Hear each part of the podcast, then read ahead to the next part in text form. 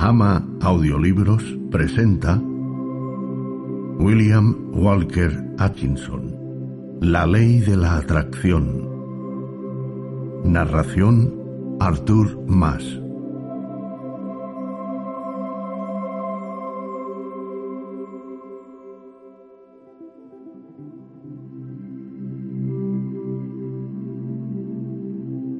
Sobre el autor William Walker Atkinson, nacido en Baltimore, Maryland, el 5 de diciembre de 1862, murió en Los Ángeles, California, el 22 de noviembre de 1932. Fue abogado, comerciante, editor y escritor, así como un ocultista y un pionero estadounidense del movimiento El Nuevo Pensamiento. También es conocido por haber sido el autor de las obras publicadas con seudónimo que fueron atribuidas a Theron Dumont, Magus Incógnito y Yogi Ramacharaka. William Walker Atkinson era un empresario y abogado de éxito en los Estados Unidos cuando el estrés le dejó al borde del desastre financiero. A raíz de entonces buscó su curación y la encontró en una nueva conciencia mental y física. Siguiendo sus principios, alcanzó un perfecto estado de salud, una gran vigor mental y la prosperidad material perdida. Poco después de su recuperación, Atkinson comenzó a escribir algunos artículos sobre las verdades que había descubierto y se convirtió en un activo promotor del movimiento como editor y autor lo que le hizo muy popular e influyente. En su frase, el hombre es lo que piensa que es, el pensamiento es fuerza y gracias a su poder, lo que pensamos se convierte en realidad. La solución reside en elegir conscientemente nuevos pensamientos, pensamientos beneficiosos y que el subconsciente los recuerde para nuestro bien. Se resume así la esencia de su obra. Introducción El universo está gobernado por una ley, una ley muy importante. Sus manifestaciones son multiformes, pero consideradas desde un punto de vista fundamental, no existe más que una ley. Conocemos algunas de sus manifestaciones, pero lo ignoramos todo acerca de otras. No obstante, cada día aprendemos un poco más acerca de ellas el velo se va descorriendo poco a poco. Hablamos de la ley de la gravitación universal, pero ignoramos que también esta es una maravillosa manifestación de la ley de la atracción.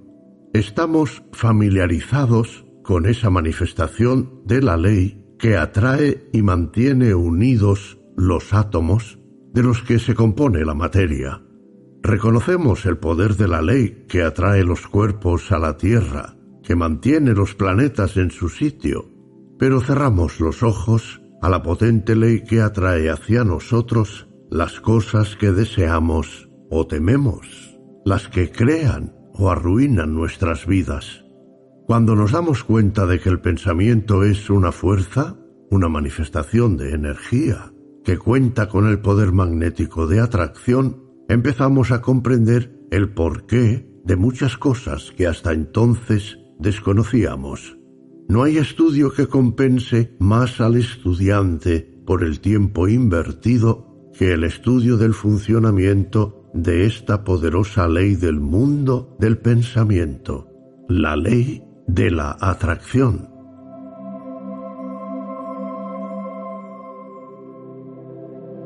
Capítulo primero las ondas de pensamiento y su proceso de reproducción. El pensamiento produce ondas que se extienden sobre el gran océano del pensamiento, igual que cuando se tira una piedra al agua. Pero existe una diferencia. Las ondas sobre el agua se mueven en todas direcciones, pero en un único plano, mientras que las ondas del pensamiento se mueven en todas las direcciones a partir de un centro común, como hacen los rayos del sol. De igual manera que aquí en la Tierra estamos rodeados por un gran mar de aire, también estamos rodeados por un gran mar de mente. Nuestras ondas de pensamiento se mueven a través de este vasto éter mental, extendiéndose en todas direcciones, como ya he dicho, disminuyendo de intensidad dependiendo de la distancia recorrida a causa de la fricción ocasionada por su entrada en contacto con el gran cuerpo de mente que nos rodea por todas partes.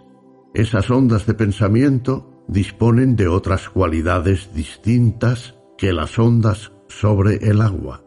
Cuentan con la capacidad de autorreproducirse. En este sentido, se parecen más a las ondas sonoras que a las ondas sobre el agua. Al igual que una nota del violín hace que el cristal muy fino vibre y cante, también un pensamiento intenso tiende a despertar vibraciones similares en las mentes sintonizadas para recibirlo. Muchos de los pensamientos erráticos que nos llegan no son sino reflejos de vibraciones de respuesta a ciertos pensamientos intensos enviados por otra persona. Pero a menos que nuestras mentes estén sintonizadas para recibirlo, no es probable que el pensamiento nos afecte. Si mantenemos pensamientos elevados e importantes, nuestras mentes adquieren cierta tonalidad que corresponde al carácter de los pensamientos que hemos estado teniendo. Y una vez que se establece esta tónica, estaremos en situación de captar las vibraciones de otras mentes moduladas respecto al mismo pensamiento. Por otra parte, no tenemos más que habituarnos a mantener pensamientos de un carácter opuesto y no tardaremos en reflejar el tono de los pensamientos que emanan las mentes de los miles de personas que piensan cosas parecidas. Somos en gran parte aquello que hemos pensado, y el equilibrio viene representado por el carácter de las sugerencias y pensamientos de otros que nos han llegado bien de manera directa a través de sugestiones verbales o telepáticamente a través de esas ondas de pensamiento. Pero nuestra actitud mental general determina el carácter de las ondas de pensamiento recibidas de los demás, así como los pensamientos que emanan de nosotros mismos. Solo recibimos aquellos pensamientos que están en armonía con la actitud mental general que mantenemos. Los que no están en armonía nos afectan muy poco, ya que no despiertan ninguna respuesta en nosotros. Quien cree firmemente en sí mismo y mantiene una intensa y positiva actitud mental de confianza y determinación, no es probable que se vea afectado por los pensamientos adversos y negativos de desánimo y fracaso que pudieran emanar de las mentes de otras personas en las que éstos predominan. Al mismo tiempo, esos pensamientos negativos, si alcanzan a alguien cuya actitud mental está sintonizada en una tonalidad baja, profundizarán su estado negativo y echarán leña al fuego que consume su energía. O, si prefieres otra analogía, servirán para apagar el fuego de su energía y actividad. Atraemos los pensamientos ajenos del mismo orden. Quien piensa en el éxito sintonizará con las mentes de otros que piensen parecido, y estos le ayudarán, y él a ellos, quien permite que su mente more constantemente en pensamientos de fracaso, se acerca a las mentes de otra gente fracasada, y cada una de ellas tenderá a hundir más a las otras. Quien piensa que todo es malo, está capacitado para ver mucho mal, y entrará en contacto con otros que parecerán demostrar su teoría. Y quien busque lo bueno en todo y en todo el mundo, es probable que atraiga las cosas y las personas que correspondan a esa manera de pensar. Por lo general, vemos aquello que buscamos. Podrás desarrollar esta idea con más claridad si piensas en los aparatos de radio que reciben vibraciones únicamente de la emisora que está sintonizada en la misma onda, mientras que otras señales pasan por el aire muy cerca sin afectar al aparato receptor. La misma ley puede aplicarse a las operaciones del pensamiento. Solo recibimos aquello que corresponde a nuestra sintonía mental. Si nos sentimos desanimados, podemos tener la seguridad de que hemos caído en una clave, en un tono negativo, y que no solo nos veremos afectados por nuestros propios pensamientos, sino que también recibiremos otros igualmente depresivos de tipo parecido que son emitidos de manera constante por las mentes de otros desafortunados que todavía no se enteraron de la existencia de la ley de atracción.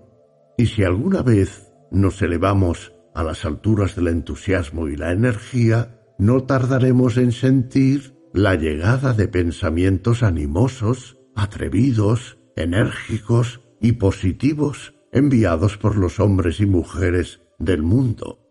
Podemos reconocer esta circunstancia sin mucho esfuerzo cuando entramos en contacto personal con la gente y sentimos sus vibraciones, depresivas o estimulantes, según sea el caso. Cuando no nos hallamos en su presencia, también opera la misma ley, aunque con menos intensidad. La mente cuenta con muchas tonalidades, desde la nota positiva más alta hasta la nota negativa más baja, con muchas otras notas intermedias, variando de tono dependiendo de su distancia respectiva del extremo positivo o negativo. Cuando tu mente opera en términos positivos, te sientes fuerte, animado, luminoso, contento, feliz, confiado y valiente, y puedes realizar tu trabajo bien, llevar a cabo tus intenciones y progresar hacia el éxito. Emites intensos pensamientos positivos que afectan a otras personas, consiguiendo que cooperen contigo o sigan tu liderazgo dependiendo de su propia tonalidad mental. Cuando tocas en el extremo negativo del teclado mental, te sientes deprimido, débil, pasivo, aturdido, temeroso y cobarde. Te descubres incapaz de progresar o triunfar. Tu efecto sobre los demás es prácticamente nulo. Te ves arrastrado por ellos en lugar de liderarlos, y las personas más positivas te tratan como un trapo. En algunos individuos parece predominar el elemento positivo, y en otros la tendencia negativa parece ser más evidente. Pero claro está, los grados de positividad y negatividad varían enormemente y B puede resultar negativo para A, mientras que C lo considera positivo. Cuando dos personas se conocen, suele existir un conflicto mental silente en el que sus mentes respectivas comprueban su calidad de positividad y establecen su posición relativa entre sí. Este proceso puede ser inconsciente en muchos casos. No obstante, es algo que sucede. El ajuste suele ser automático, pero de vez en cuando la lucha es tan enconada, los oponentes encajan tan bien que la cuestión se abre paso en la conciencia de ambas personas. A veces las dos partes son tan parecidas en su grado de positividad que no consiguen llegar a un acuerdo mental, no pueden hacer migas entre sí y se sienten mutuamente repelidas y separadas o bien permanecen juntas entre disputas y discusiones constantes. Somos positivos o negativos para todos aquellos con los que establecemos contacto. Podemos ser positivos para nuestros hijos, nuestros empleados y dependientes, pero al mismo tiempo resultamos negativos para otros respecto a los que ocupamos posiciones inferiores o a los que hemos permitido imponerse a nosotros. Claro está, puede ocurrir algo y de repente nos tornamos más positivos que el hombre o la mujer para quien hasta el momento éramos negativos.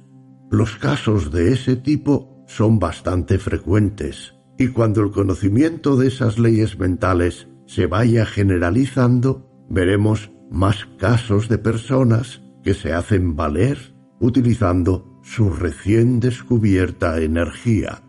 Pero recuerda que posees el poder de elevar el tono de tu mente hasta alcanzar una tonalidad positiva gracias a la fuerza de voluntad. Y claro está, también es cierto que puedes dejarte caer en un tono bajo y negativo merced a la dejadez o a una voluntad débil. Hay más gente en el plano de pensamiento negativo que en el positivo, y por ello, en nuestra atmósfera mental existen más vibraciones de pensamiento negativas. Pero por fortuna para nosotros, esto se ve equilibrado por el hecho de que un pensamiento positivo es infinitamente más potente que uno negativo, y si gracias a la fuerza de voluntad nos elevamos a un tono mental más elevado, podemos cerrarle el paso a los pensamientos deprimentes y aceptar las vibraciones que correspondan a nuestra nueva actitud mental. Este es uno de los secretos de las afirmaciones y autosugestiones utilizadas por las diversas escuelas de ciencia mental y otros enfoques del nuevo pensamiento. Las afirmaciones en sí mismas carecen de mérito, pero tienen un doble propósito. Primero, tienden a establecer nuevas actitudes mentales en nosotros y son estupendas para el desarrollo del carácter, la ciencia de autotransformarnos. Segundo, tienden a elevar el tono mental de manera que podemos beneficiarnos de las ondas de pensamiento positivo de otros en el mismo plano de pensamientos. Tanto si creemos en ellas como si no, siempre estamos haciendo afirmaciones. Quien asegura poder hacer algo y lo afirma con ganas, desarrolla en sí mismo las cualidades que facilitan la consecución de ello y al mismo tiempo sitúa su mente en el tono adecuado para recibir las ondas de pensamiento que pudieran ayudarle a lograrlo. Si, por otra parte, uno dice y siente que va a fracasar, no hará más que ahogar y sofocar los pensamientos procedentes de su propia mentalidad subconsciente que tiene por objeto ayudarle, sintonizándose a sí mismo con el pensamiento de fracaso del mundo. Y te aseguro que es algo que ahora mismo abunda mucho. No debemos dejarnos afectar por los pensamientos adversos y negativos de quienes nos rodean. Hay que elevarse a las cámaras superiores de la morada mental y sintonizar un tono más elevado, por encima de las vibraciones de los planos de pensamiento inferiores. Entonces no sólo serás inmune a sus vibraciones negativas, sino que entrarás en contacto con el importante cuerpo de intenso pensamiento positivo procedente de aquellos que ocupan el mismo plano de desarrollo que tú, mi objeto será dirigirte y formarte acerca del uso adecuado del pensamiento y la voluntad para que puedas utilizarlos bien y ser capaz de tocar la nota positiva en cualquier momento que pudieras considerar necesario. No es que haya que tocar la nota más elevada en todas las ocasiones. Lo más conveniente es mantenerse en un tono que resulte cómodo, sin mucho esfuerzo, y contar con los medios para poder elevar dicho tono cuando la ocasión así lo requiera. Mediante este conocimiento no estarás a merced de la vieja acción automática de la mente, sino que será ella la que se encuentre bajo tu control. El desarrollo de la voluntad se parece mucho al desarrollo de un músculo es cuestión de práctica y de mejora gradual. Al principio es normal que resulte cansado, pero con cada nuevo intento uno va cobrando fuerza hasta que esta nueva fuerza se torna real y permanente. Muchos de nosotros nos hemos tornado positivos al encontrarnos en situaciones extraordinarias o urgentes. Tenemos la costumbre de sacar fuerzas de flaqueza cuando la ocasión así lo requiere. pero mediante la práctica inteligente la voluntad se reforzará de tal manera que tu estado habitual será equivalente a tu sacar fuerzas de flaqueza actual. Y luego, cuando creas necesario aplicar el refuerzo, podrás alcanzar una posición que ahora ni siquiera puedes imaginar. No creas que defiendo que te halles en un estado permanente de alta tensión, de ninguna manera además de que no es deseable, y no sólo porque canse, sino también porque a veces te parecerá necesario aflojar la tensión y tornarte receptivo para así poder absorber impresiones. Es preciso poder relajarse y asumir cierto grado de receptividad sabiendo que se está siempre en situación de recuperarse y adoptar un estado más asertivo según se desee. La persona siempre muy asertiva se pierde mucho disfrute y esparcimiento. Al ser asertivo te expresas, al ser receptivo aceptas impresiones. Al ser asertivo eres un maestro, al ser receptivo te tornas alumno. No solo es bueno ser un buen maestro, sino que también es importante saber ser un buen oyente.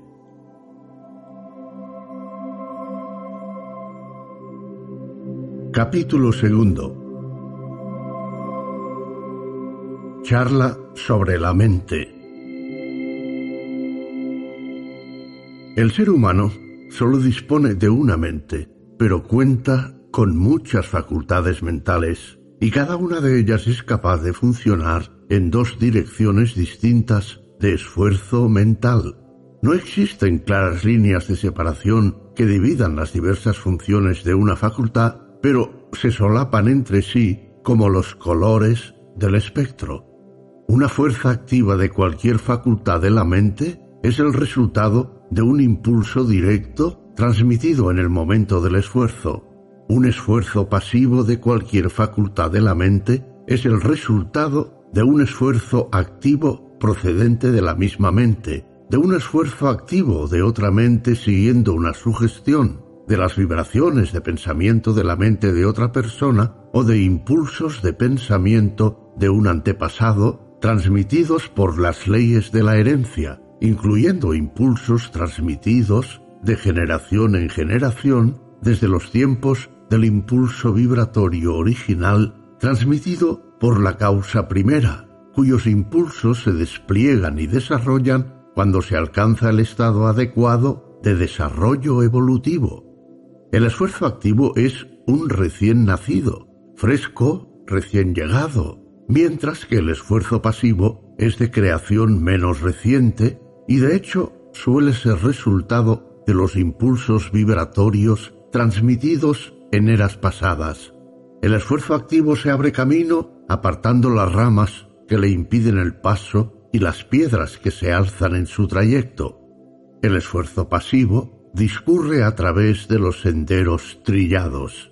Un impulso de pensamiento o impulso de movimiento causado en principio por un esfuerzo o facultad activo puede tornarse mediante repetición o hábito en algo estrictamente automático, tomando impulso a partir del ímpetu que desarrolla un esfuerzo activo repetido que lo impulsa hacia adelante.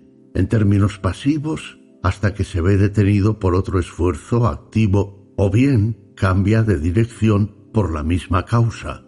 Por otra parte, los impulsos de pensamiento o impulsos de movimiento que discurren en términos pasivos pueden ser finigitados o corregidos por un esfuerzo activo. La función activa crea, cambia o destruye. La función pasiva continúa la labor iniciada por la función activa y obedece órdenes y sugerencias. La función activa produce la pauta de pensamiento o pauta de movimiento a la que imparte sus vibraciones que a partir de entonces la impulsan en términos pasivos. La función activa también cuenta con el poder de emitir vibraciones que neutralizan el impulso de la pauta de pensamiento o pauta de movimiento. También puede lanzar una nueva pauta de pensamiento o pauta de movimiento con vibraciones más intensas que supere y absorba el primer pensamiento o movimiento, sustituyéndolo por otro nuevo. Una vez que inician sus misiones, todos los impulsos de pensamiento o impulsos de movimiento continúan vibrando en términos pasivos hasta que son corregidos o periclitados por subsecuentes impulsos transmitidos por la función activa u otro poder controlador. La continuidad del impulso original le proporciona ímpetu y fuerza, dificultando su corrección o finalización. Eso explica lo que se denomina la fuerza del hábito o de la costumbre. Creo que lo comprenderán mejor aquellos que se han esforzado para superar un hábito que adquirieron con facilidad.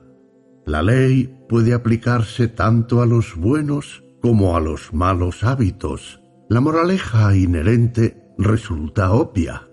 A veces varias de las facultades de la mente se combinan para producir una única manifestación.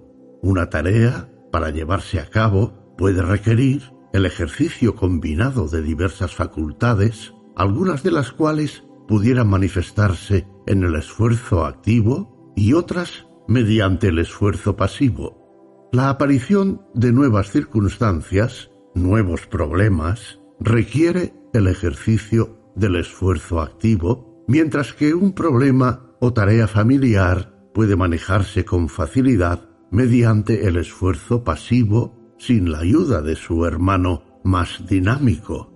En la naturaleza existe una tendencia instintiva en los organismos vivos a realizar ciertas acciones, la tendencia de un cuerpo organizado de buscar lo que satisface sus anhelos.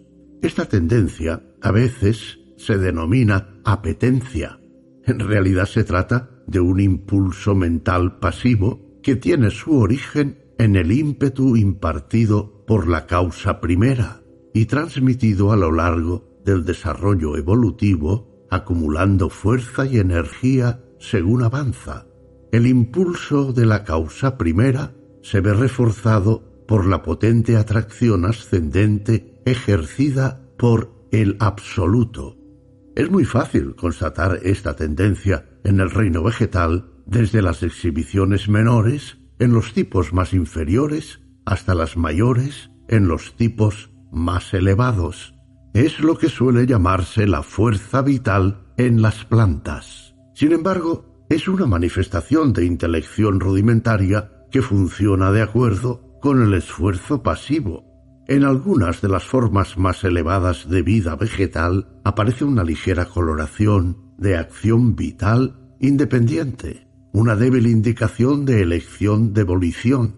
Los autores de trabajos sobre la vida vegetal ya han escrito notables ejemplos sobre este fenómeno. Sin ninguna duda, es una exhibición de una rudimentaria intelección activa. En el reino animal inferior puede hallarse un grado muy elevado de esfuerzo mental pasivo, y variando en grado, Dependiendo de las diversas familias y especies, también resulta aparente una cantidad considerable de intelección activa. No hay duda de que el animal inferior posee razón solo en menor grado que el ser humano, y de hecho, la demostración de intelección volitiva exhibida por un animal inteligente suele ser tan elevada como la demostrada por tipos inferiores de seres humanos o por un niño pequeño. Igual que un niño, antes de nacer, muestra en su cuerpo las etapas de la evolución física del ser humano, también manifiesta antes y después de nacer y hasta la madurez las etapas de la evolución mental del ser humano. El ser humano, la forma de vida más elevada producida hasta el momento, al menos en este planeta, demuestra contar con la forma más elevada de intelección pasiva y con un desarrollo mucho más alto de intelección activa que la que puede apreciarse en animales inferiores. Y no obstante, los grados de ese poder varían ampliamente entre las diferentes razas humanas. Los distintos grados de intelección activa resultan evidentes entre los hombres de una misma raza. Esos grados no dependen de ninguna manera de la cantidad de cultura, posición social o ventajas educativas que posea el individuo. La cultura mental y el desarrollo mental son dos cosas muy diferentes. No hay más que mirar a nuestro alrededor para hacerse consciente de las diferentes etapas del desarrollo de la intelección activa en el ser humano. El razonar de muchos seres humanos es poco más que intelección pasiva, que demuestra escasas cualidades de pensamiento volitivo. Prefieren dejar que otros seres humanos piensen por ellos. La intelección activa los cansa y les resulta mucho más fácil el proceso mental pasivo, que es instintivo y automático. Sus mentes operan siguiendo las pautas de la menor resistencia. Son poco más que borregos humanos. Entre los animales inferiores y los tipos inferiores de seres humanos, la intelección activa se encuentra sobre todo confinada a las facultades más groseras, al plano más material. En ellos, las facultades mentales más elevadas funcionan siguiendo las pautas instintivas y automáticas de la función pasiva. Con el progreso de las formas de vida inferiores en la escala evolutiva, éstas desarrollaron nuevas facultades que se hallaban en ellas en estado latente. Dichas facultades siempre se manifestaron en forma de rudimentario funcionamiento pasivo para, a continuación, desarrollar formas pasivas más elevadas hasta que entraron en acción las funciones activas. El proceso evolutivo continúa con una tendencia invariable hacia el desarrollo de una elevada intelección activa. Este progreso evolutivo está provocado por el impulso vibratorio impartido por la causa primera, ayudado por la atracción ascendente del absoluto. La ley de la evolución sigue su desarrollo y el ser humano empieza a desarrollar nuevas potencias de la mente que, claro está, primero se manifiestan en el campo del esfuerzo pasivo. Algunas personas han desarrollado esas nuevas facultades hasta un grado considerable y es posible que no pase mucho tiempo antes de que el ser humano sea capaz de ejercitarlas siguiendo los principios de sus funciones activas. De hecho, este poder ya ha sido realizado por unos cuantos. Ese es el secreto de los ocultistas orientales y de algunos de sus hermanos occidentales. La docilidad de la mente frente a la voluntad puede aumentar mediante una práctica adecuadamente dirigida. Eso que denominamos el reforzamiento de la voluntad es en realidad formar a la mente para que reconozca y absorba el poder interior. La voluntad es lo bastante fuerte, no necesita ser reforzada, pero la mente debe formarse para recibir y actuar según las sugerencias de la voluntad. La voluntad es la manifestación externa del yo soy. El flujo de la voluntad discurre con toda su potencia por el cableado espiritual, pero debes aprender cómo levantar el trole para tocar dicho cableado antes de que el trolebus mental pueda ponerse en funcionamiento. Se trata de una idea distinta de la que generalmente se recibe por escritores que hablan de la fuerza de voluntad, como podrás demostrarte a ti mismo si realizas los experimentos adecuados de la manera apropiada. La atracción del absoluto impulsa al ser humano hacia arriba y la fuerza vibratoria del impulso primario todavía no se ha agotado. Ha llegado la hora del desarrollo evolutivo en la que el ser humano puede ayudarse a sí mismo. El que comprende la ley puede realizar maravillas gracias al desarrollo de las potencias de la mente, mientras que el que da la espalda a la verdad sufrirá a causa de su falta de conocimiento de la ley. Quien comprende las leyes de su ser mental desarrolla sus potencias latentes y las utiliza con inteligencia, quien no desprecia sus funciones mentales pasivas, sino que también las emplea, las carga con las tareas para las que están mejor adaptadas y puede obtener resultados maravillosos de su trabajo siempre que las haya dominado y formado para lanzarse hacia el ser superior. Cuando fracasan a la hora de realizar su tarea de manera adecuada, ese ser humano las regula y su conocimiento le impide interferir en ellas tontamente, evitando todo perjuicio. Desarrolla las facultades y potencias latentes en su interior y aprende cómo manifestarlas según la intelección tanto activa como pasiva. Sabe que el ser humano auténtico en su interior es el Señor del que tanto las funciones activas como pasivas no son sino herramientas. Ha desterrado de sí el miedo y disfruta de libertad. Se ha encontrado a sí mismo. Ha realizado el secreto del yo soy.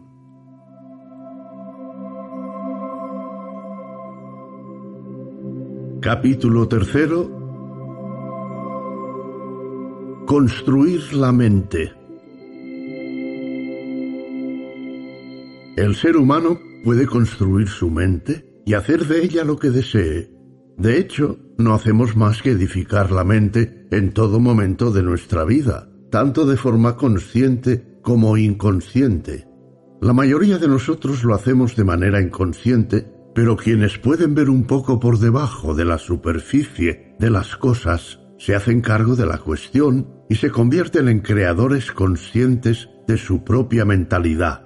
Dejan de estar sometidos a las sugestiones e influencias de otros, pues ahora son dueños de sí mismos.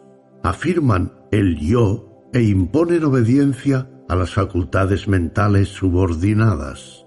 El yo es el soberano de la mente y lo que llamamos voluntad es el instrumento del yo. Por detrás de todo ello hay algo más, desde luego, y la voluntad universal es más elevada que la voluntad del individuo, aunque esta última mantiene un contacto mucho más estrecho de lo que generalmente se supone con la voluntad universal. Y cuando se conquista el ser inferior y se afirma el yo, se establece un contacto muy cercano con la voluntad universal, participando de su maravilloso poder. En el momento en que se afirma el yo y uno se encuentra a sí mismo, se establece una íntima conexión entre la voluntad individual y la universal. Pero antes de que una persona pueda hacer uso de la enorme energía puesta a su disposición, debe lograr dominar el ser inferior.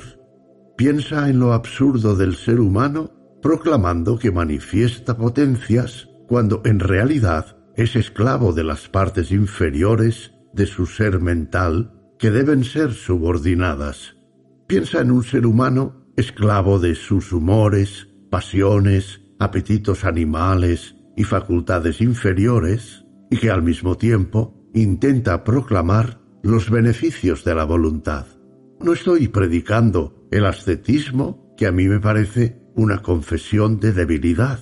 Estoy hablando de autodominio, de la reafirmación del yo por encima de las partes subordinadas de uno mismo. Desde un punto de vista más elevado, este yo es el único ser real y el resto es el inser, pero el espacio de que dispongo no me permite tratar esta cuestión y por ello utilizaré la palabra ser para hacer referencia al ser humano completo.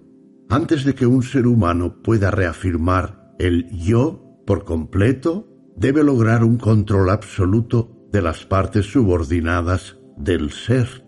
Todas las cosas son beneficiosas cuando aprendemos a dominarlas, pero no hay nada bueno cuando son ellas las que nos dominan. Mientras permitamos que las partes inferiores del ser nos den órdenes, seremos sus esclavos.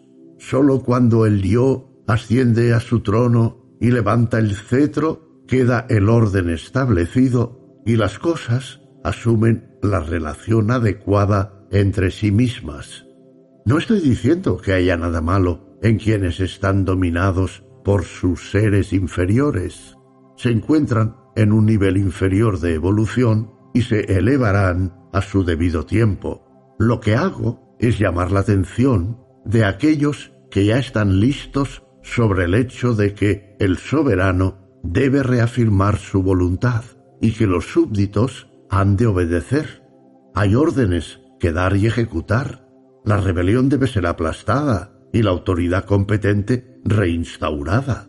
Y el momento de hacerlo es ahora. Habéis consentido que vuestros súbditos rebeldes mantengan al rey apartado de su trono. Habéis estado permitiendo que el reino mental sufra el desgobierno de facultades irresponsables. Habéis sido esclavos del apetito, de pensamientos indignos, pasiones y negatividad. La voluntad se ha dejado de lado y el deseo inferior ha usurpado el trono. Es hora de restablecer el orden en el reino mental. Sois capaces de reafirmar vuestro control sobre cualquier emoción, apetito, pasión o pensamiento gracias a la reafirmación de la voluntad. Podéis ordenar al miedo que retroceda, a los celos que abandonen vuestra presencia, al odio que desaparezca de vuestra vista, a la cólera que se oculte, a la preocupación que cese de molestaros. Podéis conseguir que el apetito descontrolado y la pasión se sometan y pasen a ser humildes esclavos en lugar de señores, y todo ello gracias a la reafirmación del yo. De la misma manera, ahora podéis rodearos de la gloriosa compañía del coraje, el amor y el autocontrol. Podéis aplastar la rebelión e instaurar la paz y el orden en vuestro reino mental siempre que expreséis el mandato e insistáis en su ejecución. Antes de pasar a ser imperio, tenéis que establecer las condiciones internas adecuadas. Debéis demostrar vuestra capacidad para gobernar vuestro propio reino. La primera batalla es la conquista del ser inferior por el verdadero ser. Afirmación. Reafirmo el control de mi verdadero ser. Repite estas palabras ardiente y positivamente durante el día y al menos una vez cada hora, y sobre todo cuando te enfrentes a condiciones que te tienten para que actúes siguiendo los dictados del ser inferior en lugar de las indicaciones transmitidas por el verdadero ser. En momentos de duda e indecisión, pronuncia estas palabras con ardor y se te despejará el camino por delante. Repítelas en varias ocasiones una vez que te acuestes antes de dormir pero asegúrate de respaldarlas con el pensamiento que las inspira y no solo repetirlas como un loro. A partir de la imagen mental del verdadero ser, reafirmando su control sobre los planos inferiores de tu propia mente, has de contemplar al rey en su trono. Te harás consciente de un influjo de nuevos pensamientos y las cosas que antes te parecían difíciles ahora pasarán a ser mucho más fáciles. Sentirás que tienes el control en tus manos y que eres el Señor y no el esclavo. El pensamiento que mantienes se manifestará en la acción y crecerás hasta convertirte en eso que tienes en mente. Ejercicio. Concentra la mente firmemente en el ser superior e inspírate en él cuando sientas que vas a ceder a las instigaciones de la parte inferior de tu naturaleza. Cuando te sientas tentado a estallar de cólera, reafirma el yo y el tono de tu voz disminuirá. La cólera es indigna del ser desarrollado. Cuando te sientas vejado y contrariado, recuerda lo que eres y elévate por encima de la sensación. Cuando sientas miedo, recuerda que el verdadero ser no teme nada y reafirma el coraje. Cuando sientas la incitación de los celos, piensa en tu naturaleza superior y ríete, y así debes reafirmar el verdadero ser y no permitir que te perturben los elementos procedentes del plano inferior de la mentalidad. Son indignos de ti y hay que mostrarles cuál es su sitio. No permitas que esas cosas te dominen. Deben ser tus súbditos, no tus señores. Debes apartarte de ese plano y la única manera de hacerlo es alejarte de esas fases de pensamiento que no hacen más que encajar las cosas para que se ajusten a sus deseos. Tal vez al principio te resulte difícil, pero insiste y obtendrás esa satisfacción que sólo llega cuando se conquistan las partes inferiores de nuestra naturaleza. Ya has sido esclavo durante bastante tiempo. Ahora es el momento de liberarte. Si realizas estos ejercicios fielmente, al final del año serás un ser diferente y mirarás hacia atrás dedicando una sonrisa compasiva a tu antiguo estado, pero para ello es necesario cierto esfuerzo. No es tarea para niños, sino para hombres y mujeres entusiastas. ¿Harás el esfuerzo?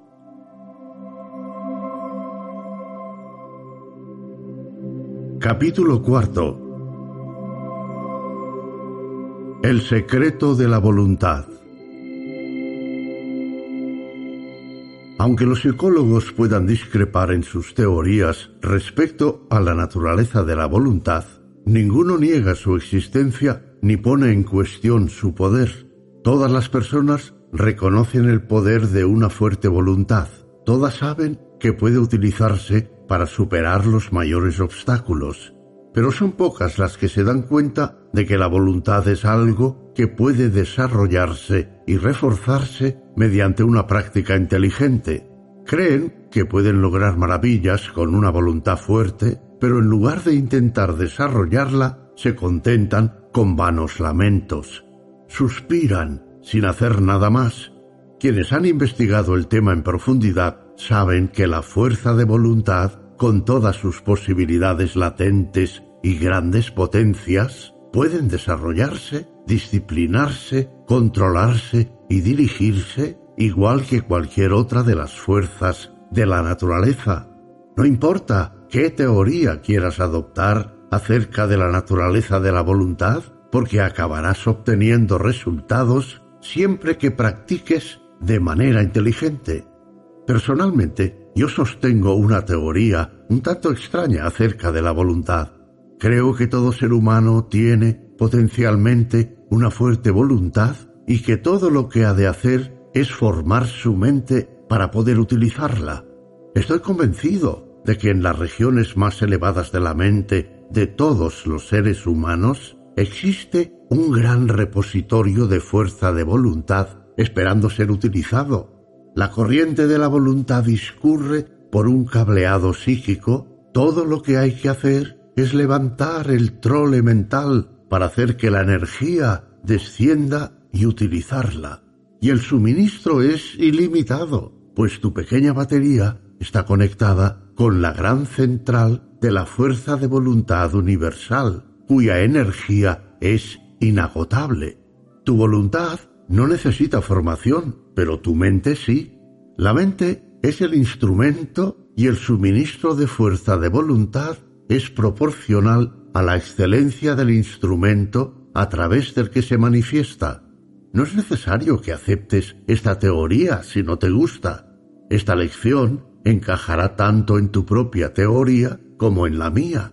Quien desarrolle su mente de manera que permita que la fuerza de voluntad se transmita a través de ella, habrá abierto posibilidades maravillosas ante sí. No sólo habrá hallado un gran poder a su alcance, sino que podrá utilizar facultades, talentos y habilidades cuya existencia ni siquiera imaginaba. Este secreto de la voluntad es la llave mágica que abre todas las puertas. Donald Mitchell escribió en una ocasión, La resolución es lo que manifiesta un hombre, pero no una resolución débil, sino una determinación descarada. Nada de propósitos erráticos, sino esa fuerte e infatigable voluntad que sortea dificultades y peligros, igual que un chico avanzando por las tierras heladas del invierno, que ilumina su mirada y cerebro con un orgulloso palpitar, lanzándose hacia lo inalcanzable, la voluntad convierte a los hombres en gigantes. Muchos de nosotros sentimos que si pudiéramos ejercer nuestra voluntad, podríamos hacer maravillas, pero por alguna razón parece que en todo caso no queremos tomarnos la molestia, que no alcanzamos el verdadero punto decisivo, lo retrasamos una y otra vez, hablamos vagamente de que algún día, pero ese día no acaba de llegar nunca. Sentimos de manera instintiva el poder de la voluntad, pero carecemos de la energía suficiente para ejercerla, y por ello nos dejamos llevar por la corriente, a menos que alguna dificultad aparezca, de que algún útil obstáculo se interponga en nuestro sendero, de que algún amable dolor nos empuje a la acción. En esos casos nos vemos obligados a reafirmar nuestra voluntad y con ello empezamos a obtener resultados. El problema es que no queremos que nada acabe obligándonos a ejercer nuestra fuerza de voluntad. No queremos esforzarnos. Somos mentalmente perezosos y de deseo débil. Si no te gusta la palabra deseo, sustitúyela por aspiración. Algunas personas llaman deseos a los impulsos inferiores y aspiraciones a los superiores. Es cuestión de palabras, así que elige la que prefieras. Ahí es donde radica el problema. Deja a una persona en peligro de perder su vida o que una mujer esté a punto de perder un gran amor y presenciarás una sorprendente exhibición de fuerza de voluntad procedente de una fuente inesperada. Deja que el hijo de una mujer se vea amenazado por algún peligro y verás cómo ella manifiesta un grado de coraje y voluntad que barre con todo lo que se le ponga por delante. Y no obstante, esa misma mujer gemirá ante un marido dominante y carecerá de la voluntad de realizar una tarea simple. Un chico hará todo tipo de tareas si las considera un juego, pero apenas podrá obligarse a cortar un poco de leña. Una fuerte voluntad sigue la estela de un deseo intenso. Si realmente quieres hacer algo, por lo general deberás desarrollar la fuerza de voluntad para conseguirlo. El problema radica en que en realidad no quieres ninguna de esas cosas y sin embargo le echas la culpa a tu falta de voluntad. Dices que quieres hacerlo, pero si te detuvieses a pensar, verías que en realidad deseas hacer otra cosa. No estás dispuesto a pagar el precio para conseguirlo. Detente un instante y analiza esta afirmación y aplícala a tu propio caso. Eres mentalmente perezoso. Ese es el problema. No me cuentes nada sobre carecer de la voluntad suficiente. Dispones de un gran repositorio de voluntad esperando que la utilices, pero eres demasiado perezoso para hacerlo. Ahora bien, si realmente te interesa esta cuestión, Ponte manos a la obra y en primer lugar descubre qué es lo que de verdad quieres hacer y luego empieza a trabajar y hazlo. No te preocupes de la fuerza de voluntad. Dispondrás de toda la que desees siempre que la necesites. La cuestión es llegar a ese punto en el que decidirás hacerlo. Esa es la verdadera prueba, la resolución. Piensa en esto un poco y decide si realmente quieres ser un voluntarista con las ganas suficientes como para ponerte a trabajar. Se han escrito muchos ensayos y libros excelentes acerca de este tema, y todos están de acuerdo a la hora de reconocer la grandeza de la fuerza de voluntad, utilizando para ello los términos más entusiastas. Pero pocos han dicho algo acerca de cómo pueden adquirir esta fuerza quienes no la poseen o la poseen, pero en un grado limitado. Algunos han ofrecido ejercicios con vistas a reforzar la voluntad, que en realidad lo que hacen es reforzar la mente para que ésta pueda recurrir a su almacén de energía. Pero por lo general han pasado por alto el hecho de que en la autosugestión es donde se encuentra el secreto del desarrollo de la mente, para así poder convertirse en instrumento eficaz de la voluntad. Autosugestión. Utilizo mi fuerza de voluntad.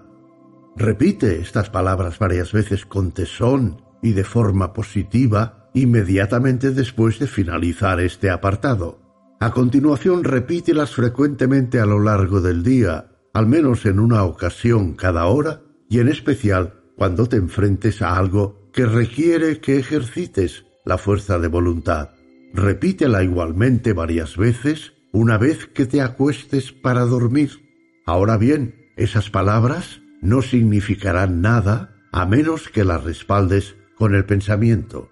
De hecho, el pensamiento lo es todo, y las palabras solo son pinzas de las que cuelga el pensamiento. Así que piensa en lo que estás diciendo y sé consciente de lo que dices. Al principio deberás echar mano de la fe y utilizar las palabras con una expectativa confiada en el resultado. Mantén el pensamiento al que estás dando forma en el almacén de la fuerza de voluntad y antes de que pase mucho tiempo descubrirás que ese pensamiento toma forma en la acción y que tu fuerza de voluntad se manifiesta. Sentirás una oleada de energía cada vez que repitas esas palabras. Te verás superando dificultades y malos hábitos y te sorprenderá el grado de suavidad que muestra todo aquello que sale de ti. Ejercicio. Lleva a cabo al menos una tarea desagradable al día durante un mes. Si hay alguna que te desagrada especialmente y que quieres evitar, esa será precisamente la que realizarás. No se trata de que te sacrifiques, ni te amanses, ni nada por el estilo. Se trata de que ejercites la voluntad. Cualquiera puede hacer aquello que le agrada con alegría, pero para llevar a cabo alegremente lo que nos desagrada hace falta voluntad, y así es como debes realizar la tarea. Verás cómo es una disciplina de lo más valioso. Prueba durante un mes y comprobarás hasta dónde llegas.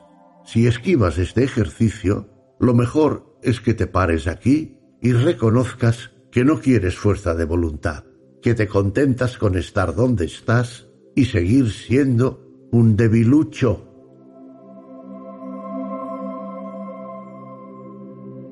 Capítulo quinto.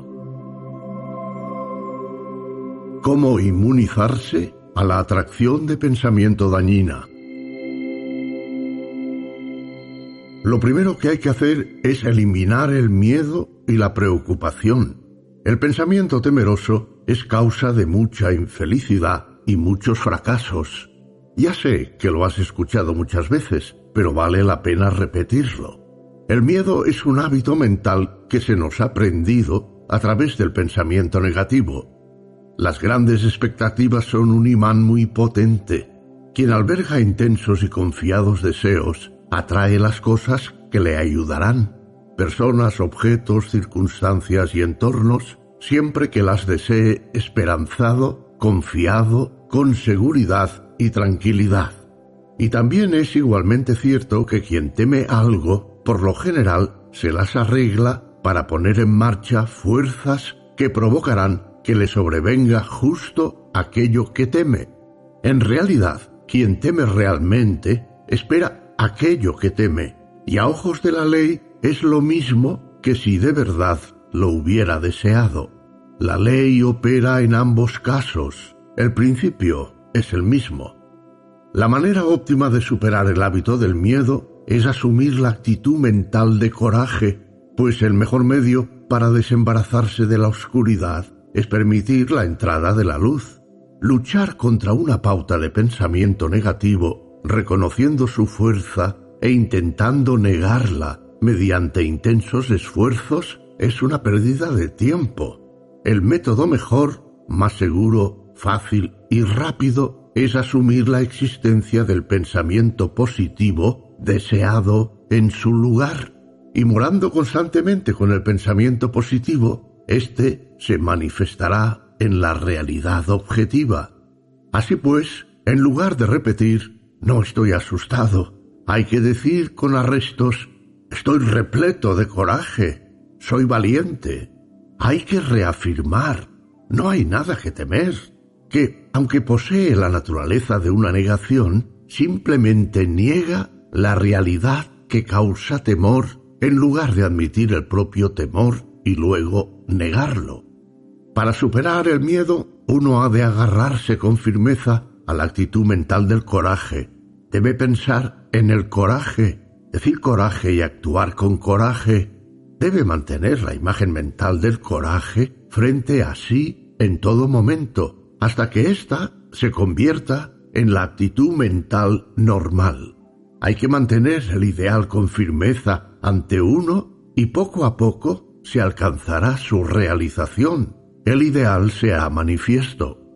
Permite que la palabra coraje se hunda en profundidad en tu mente y luego manténla ahí con firmeza hasta que la mente la sujete allí donde le corresponda.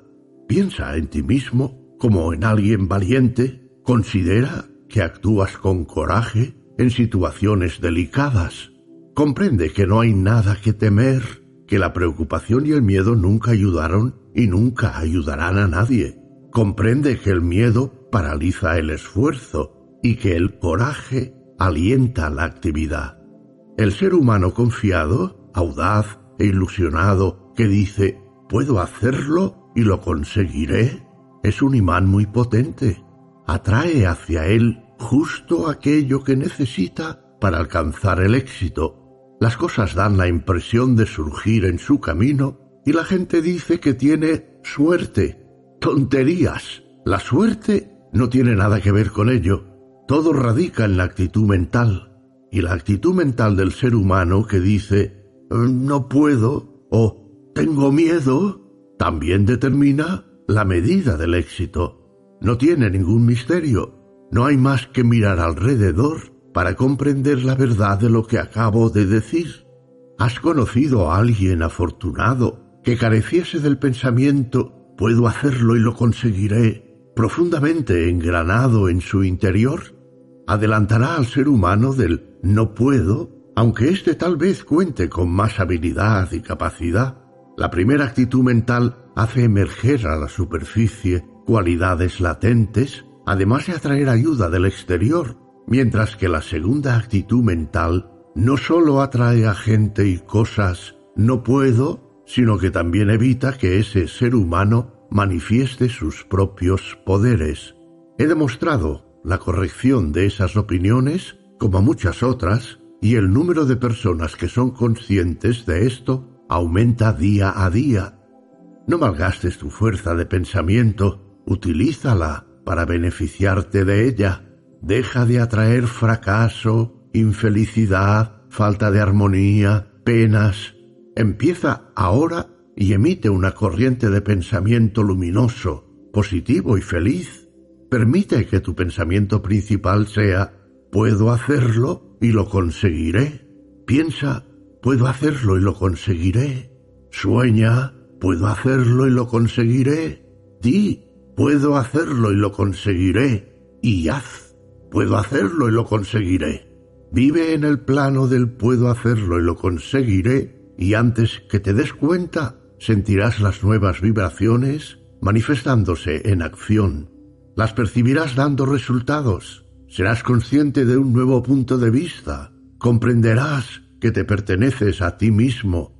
Cuando te unas a la legión del puedo hacerlo y lo conseguiré, te sentirás mejor, actuarás mejor, verás mejor, serás mejor en todos los sentidos. El miedo es el padre de la preocupación, el odio, los celos, la malicia, la cólera, el descontento, el fracaso y todo el resto. La persona que se libra del miedo descubrirá que desaparece el resto de la camada. La única manera de ser libre es desembarazarse del miedo, arráncalo de raíz. Considero la conquista del miedo como el paso más importante que deben dar quienes deseen dominar la aplicación de la fuerza del pensamiento. Mientras el miedo te domine, no estarás en condiciones de progresar en la esfera del pensamiento y debo insistir en que empieces a trabajar desde ahora mismo para deshacerte de ese obstáculo. Puedes hacerlo si lo intentas con determinación. Y una vez te hayas deshecho es esa vileza, la vida te parecerá totalmente distinta. Te sentirás más feliz, libre, fuerte y positivo, y tendrás más éxito en todos tus empeños en la vida. Empieza hoy mismo. Decide que este intruso debe desaparecer. No alcances ningún compromiso con él. Insiste en una rendición absoluta de su parte. Te parecerá que la tarea resulta difícil al principio, pero en cada ocasión que te opongas a él le irás debilitando y tú te tornarás más fuerte. Deja de alimentarle, mátale de hambre, pues no puede vivir en una atmósfera de pensamientos osados. Así que empieza a llenarte la mente de pensamientos osados, buenos e intensos. Ocúpate pensando en la osadía y el miedo morirá por sí mismo. La osadía es positiva, el miedo es negativo y puedes estar seguro de que lo positivo acabará prevaleciendo.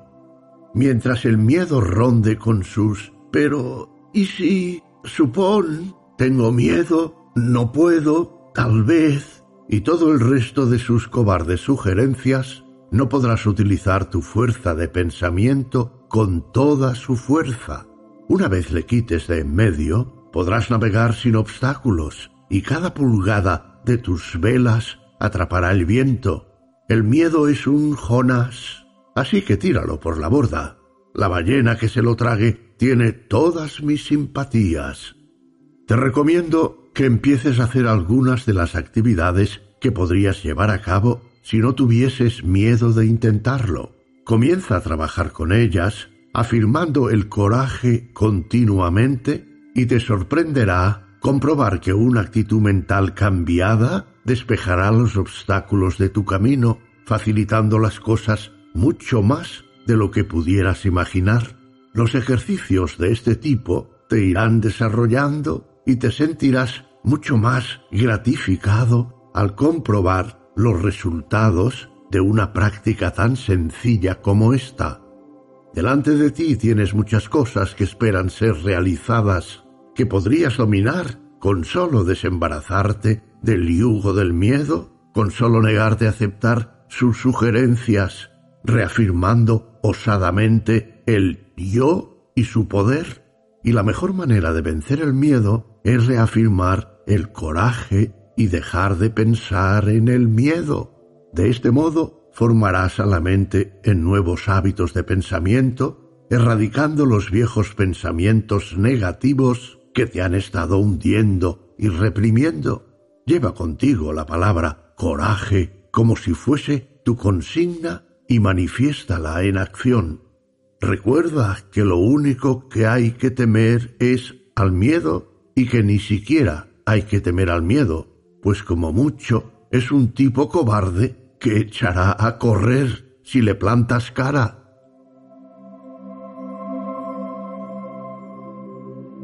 Capítulo sexto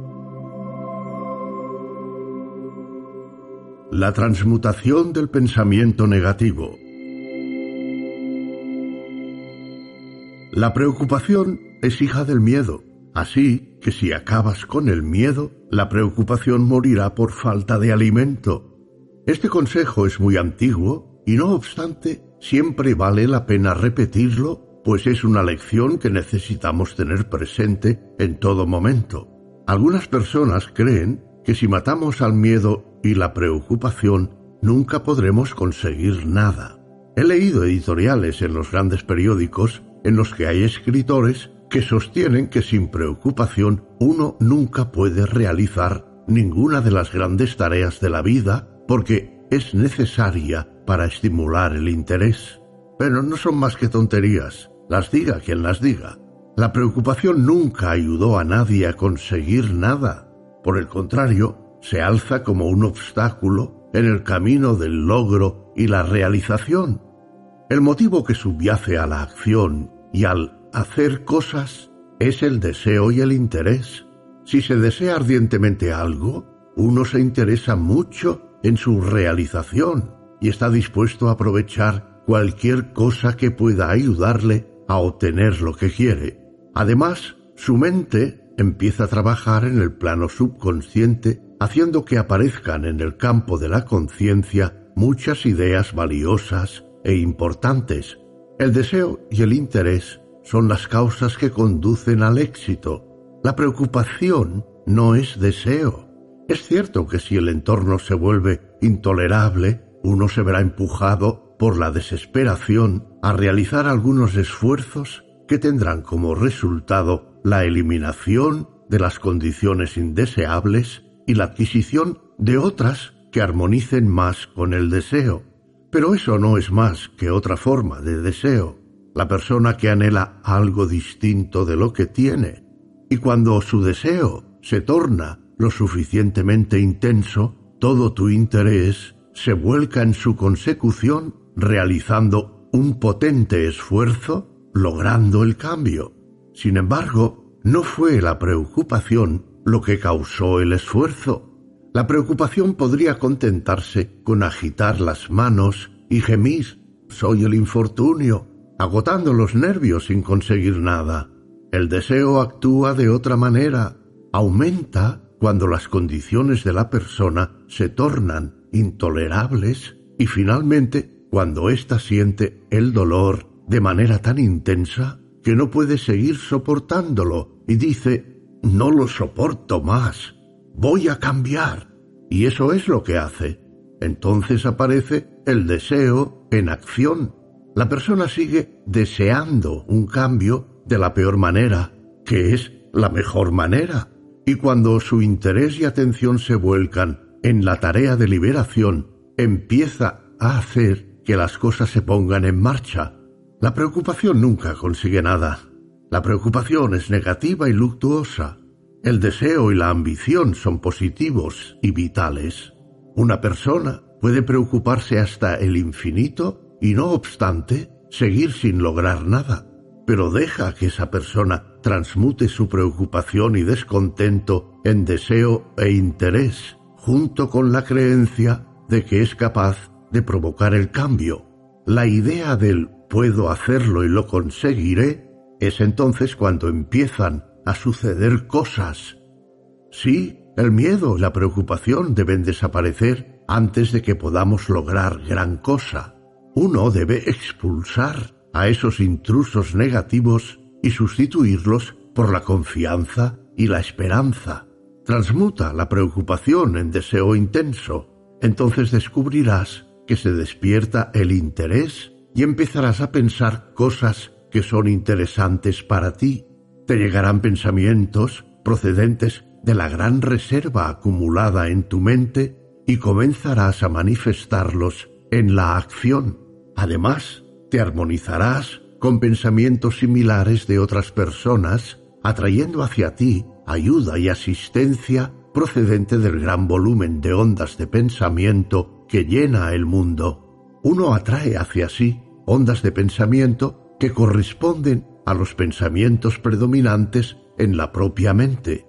Su actitud mental también pone en marcha la gran ley de la atracción por la que atrae hacia sí a otras personas que pudieran ayudarle y a su vez se ve atraído hacia otras a las que pudiera serle de ayuda.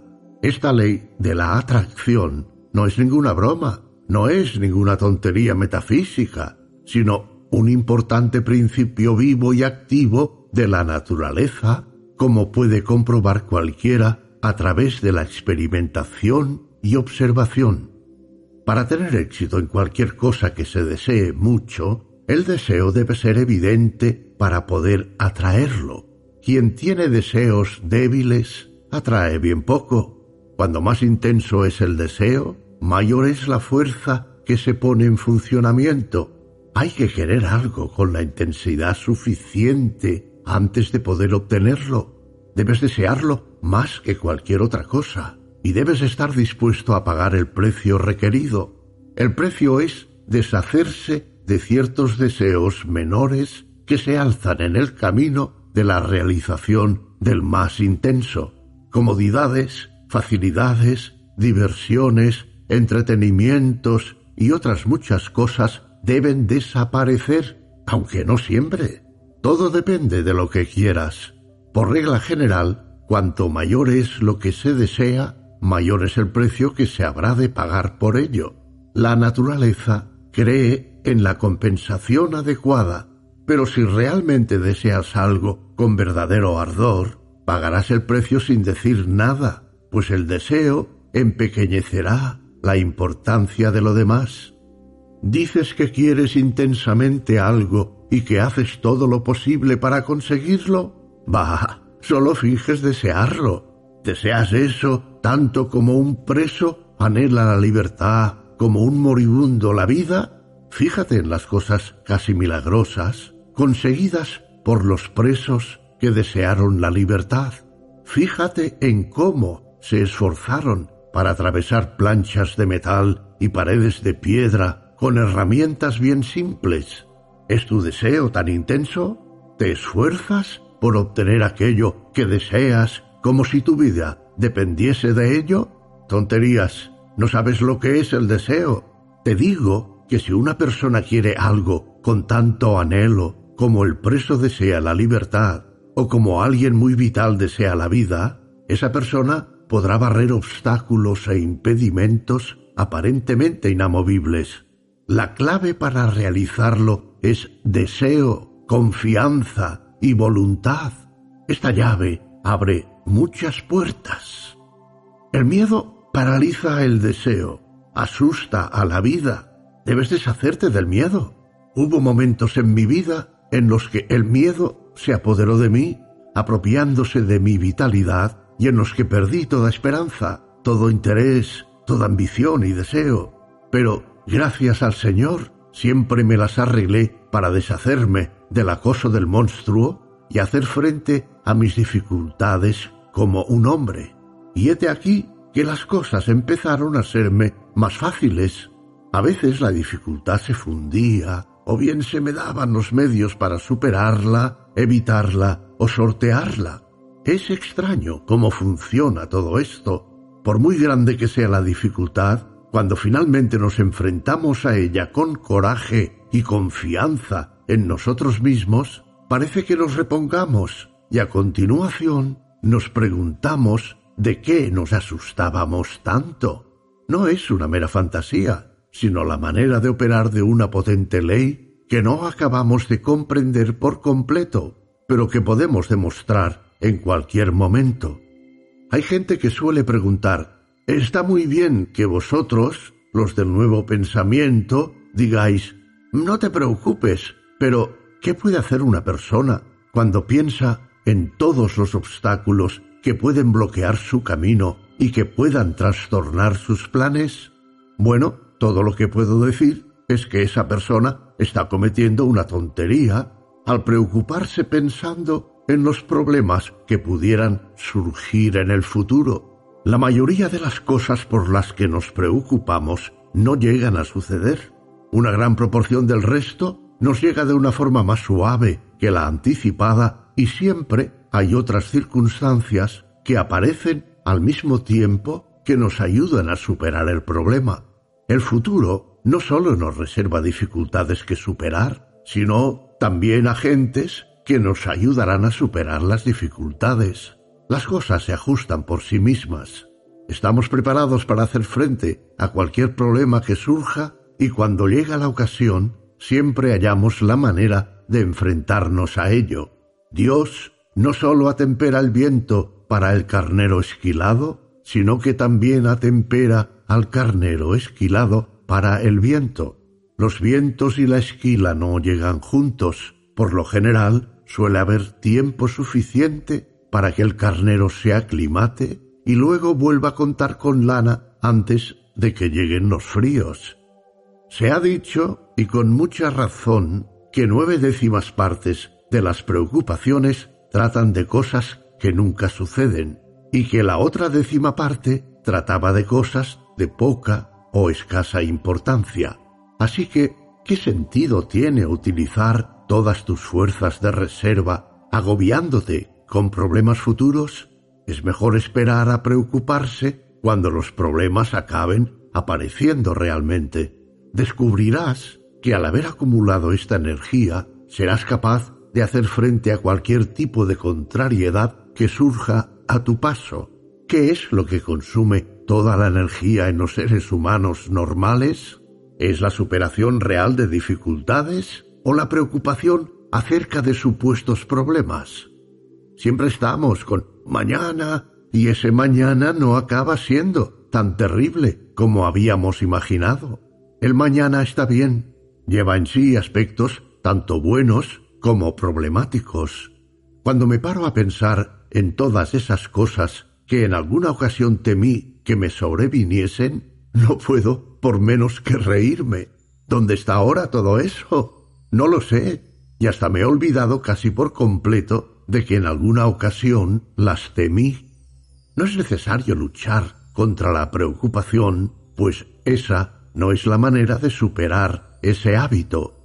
Basta con practicar la concentración y a continuación aprender a concentrarse en algo justo delante de ti, y entonces descubrirás que el pensamiento preocupante se desvanece. Existen maneras mejores de superar los pensamientos objetables que luchar contra ellos. Aprende a concentrarte en pensamientos de carácter opuesto y habrás solucionado el problema. Cuando la mente está repleta de pensamientos de preocupación, no puede hallar tiempo para elaborar planes que te beneficien. Pero cuando te concentras en pensamientos luminosos y útiles, descubrirás que empieza a trabajar de manera subconsciente y cuando llegue la ocasión descubrirás todo tipo de planes y métodos con los que podrás hacer frente a las demandas que aparezcan en tu camino. Mantén una actitud mental correcta y todo se pondrá en su sitio. Preocuparse no tiene sentido. Nunca ha solucionado nada y nunca solucionará nada. Los pensamientos luminosos, alegres y felices atraen cosas luminosas, alegres y felices, mientras que la preocupación las aleja. Cultiva la actitud mental correcta.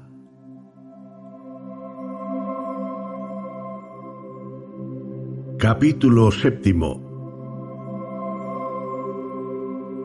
La ley del control mental Tus pensamientos son o bien fieles servidores o señores tiránicos, lo que tú les permitas ser. Tú tienes la palabra, así que elige, o bien se dedicarán a trabajar bajo la dirección de una voluntad firme, haciendo todo lo que puedan, no solo durante las horas de vigilia, sino también cuando duermes, parte de nuestras mejores operaciones mentales tienen lugar cuando nuestra mentalidad consciente descansa como lo demuestra el hecho de que cuando llega la mañana descubrimos que hay preocupantes problemas que parecen haberse resuelto durante la noche después de que los hubiésemos desechado de nuestras mentes, al menos en apariencia, o bien se nos subirán a la parra y nos convertirán en sus esclavos en caso de ser lo suficientemente tontos como para permitírselo. Más de la mitad de la población mundial es esclava de cualquier pensamiento errático que tenga a bien atormentarla. Se te ha dado la mente para que la utilices bien, no para que te utilice a ti. Son muy pocos los que parecen saberlo y los que entienden el arte de controlar la mente. La clave de este misterio es la concentración. Un poco de práctica desarrollaría en todos los seres humanos el poder de utilizar la maquinaria mental apropiadamente. Cuando tengas alguna tarea mental que llevar a cabo, concéntrate en ella, excluyendo todo lo demás, y descubrirás que la mente converge en ello, en lo que hay que hacer, y que todo se resuelve con rapidez. No existe fricción y se obvia todo movimiento superfluo o desperdicio de energía. Se utilizan todas las energías disponibles y cada revolución de la rueda directriz mental tiene un objeto Vale la pena ser un ingeniero mental competente. Y el ser humano que sabe cómo dirigir su motor mental sabe que una de las cosas más importantes es ser capaz de detenerse cuando se ha realizado la labor. No sigue echando carbón a la caldera y manteniendo la presión alta una vez que ha acabado su labor o cuando finaliza la parte cotidiana de trabajo. Sabe que hay que apagar las calderas hasta el día siguiente.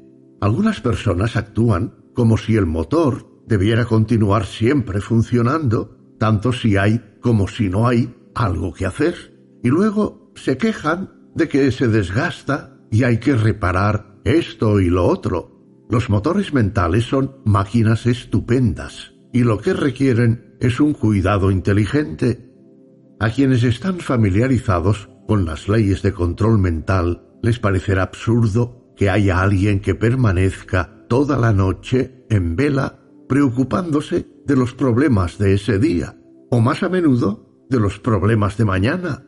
Resulta tan fácil reducir la velocidad de la mente como de un motor, y son miles los que aprenden a hacerlo en la actualidad gracias al nuevo pensamiento.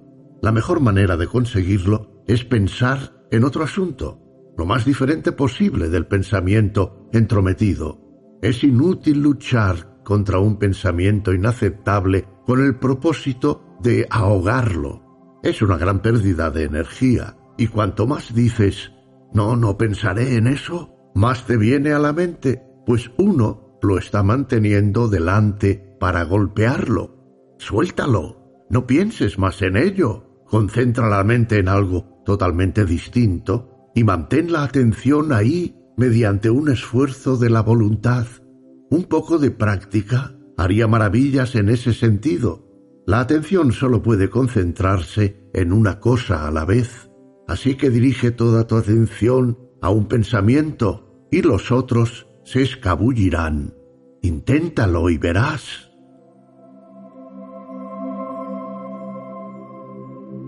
Capítulo octavo Reafirmar la fuerza vital. Ya he hablado de las ventajas de desembarazarse del miedo. Ahora quisiera introducir vida en ti. Muchos de vosotros habéis vivido como si estuvieseis muertos, sin ambición, energía, vitalidad, interés, vida. Así no vamos a ninguna parte. Estáis estancados.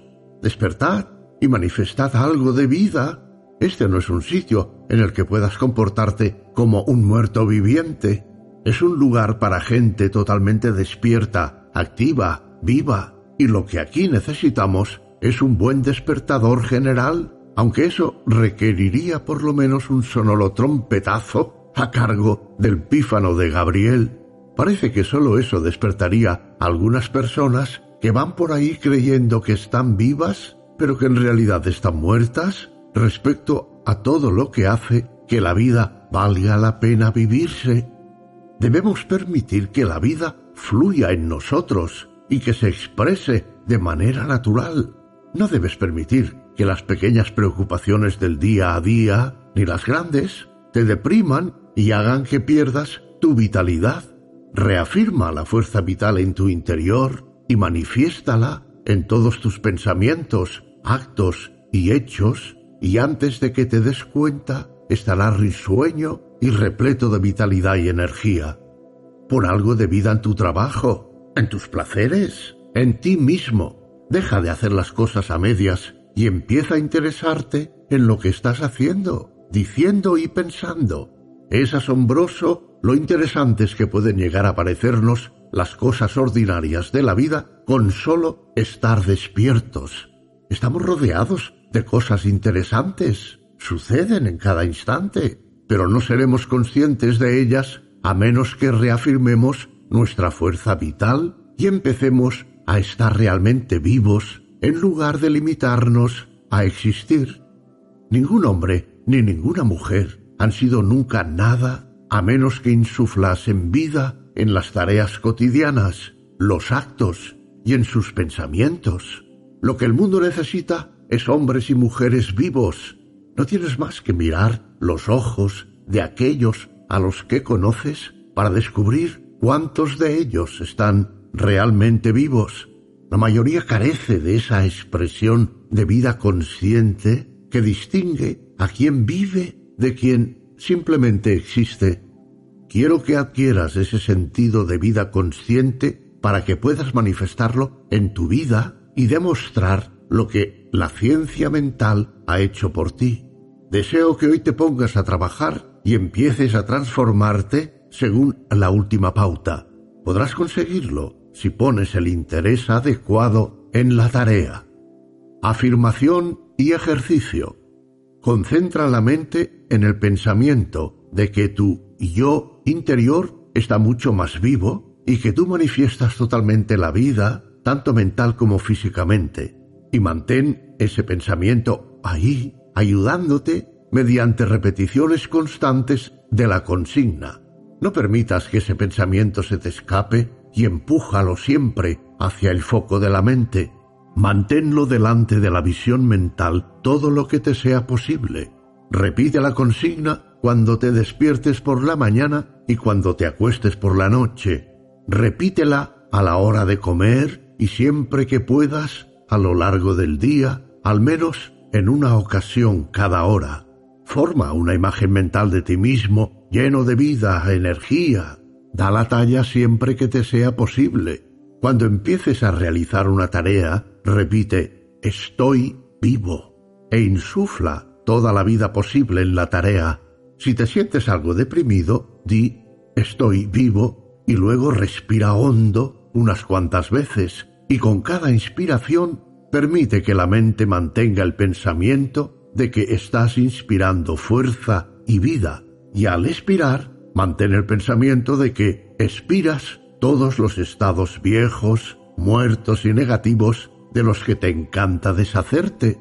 Luego finaliza con una afirmación ardiente y vigorosa. Estoy vivo. Y dilo en serio. Permite que tus pensamientos tomen forma en la acción. No te contentes con repetir que estás vivo, sino que has de demostrarlo con tus actos. Interésate en hacer cosas, no te quedes en la luna ni sueñes despierto. Entra en materia y vive. Capítulo noveno Formar la mente del hábito. El profesor William James conocido profesor y escritor de psicología, dice con mucha razón, lo más importante en toda educación es convertir nuestro sistema nervioso en un aliado en lugar de un enemigo. Para ello debemos hacer de manera habitual y automática, tan pronto como nos sea posible, todas las acciones útiles que podamos y evitar con gran cuidado todo aquello que pudiera ser perjudicial. En la adquisición de un nuevo hábito o al soltar uno viejo, es necesario que nos lancemos a ello con una iniciativa tan intensa y decidida como nos sea posible. No hay que permitir que suceda ninguna excepción hasta que el nuevo hábito esté bien enraizado en la vida. No dejes pasar la primera oportunidad que tengas de actuar sobre todas las resoluciones que tomes y cualquier impulso emocional que puedas experimentar en la dirección de los hábitos que aspiras incorporar. Este consejo resultará familiar para todos los estudiantes de ciencia mental, pues trata la cuestión con mucha más sencillez que cualquiera de nosotros. Nos inculca la importancia de trasladar a la mente subconsciente los impulsos adecuados para que se conviertan en automáticos y en una segunda piel. Nuestra mentalidad subconsciente es un gran almacén de todo tipo de sugerencias, tanto de nosotros mismos como procedentes de los demás, y como es la mente del hábito, debemos tener cuidado y enviarle el material adecuado a partir del que cree hábitos. Si nos acostumbramos a llevar a cabo ciertas actividades, podemos estar seguros de que la mentalidad subconsciente nos irá facilitando la realización de lo mismo una y otra vez resultándonos en cada ocasión más fácil hasta que al final nos hallemos firmemente amarrados con las sogas y cadenas del hábito, de la costumbre, y nos resulte más o menos difícil, a veces casi imposible, liberarnos a nosotros mismos de esa cosa aborrecible. Hemos de cultivar buenos hábitos para cuando llegue la ocasión de ejercerlos. Llegará el momento en que deberemos hacer gala de nuestros mejores esfuerzos y depende de nosotros ahora mismo que cuando surja la necesidad nos halle preparados para hacer lo que corresponda de manera automática y casi sin pensar, o bien luchando para deshacernos de las cadenas de lo opuesto a lo que deseemos en ese momento. Debemos mantenernos al tanto en todo momento a fin de evitar la formación de hábitos indeseables. Puede que hoy no parezca perjudicial hacer cierta cosa, o tal vez tampoco nos lo parezca mañana, pero puede que sí resulte muy perjudicial crear el hábito de hacer eso en particular. Si debieses en la tesitura de tener que responder a la pregunta ¿cuál de estas dos cosas debería hacer?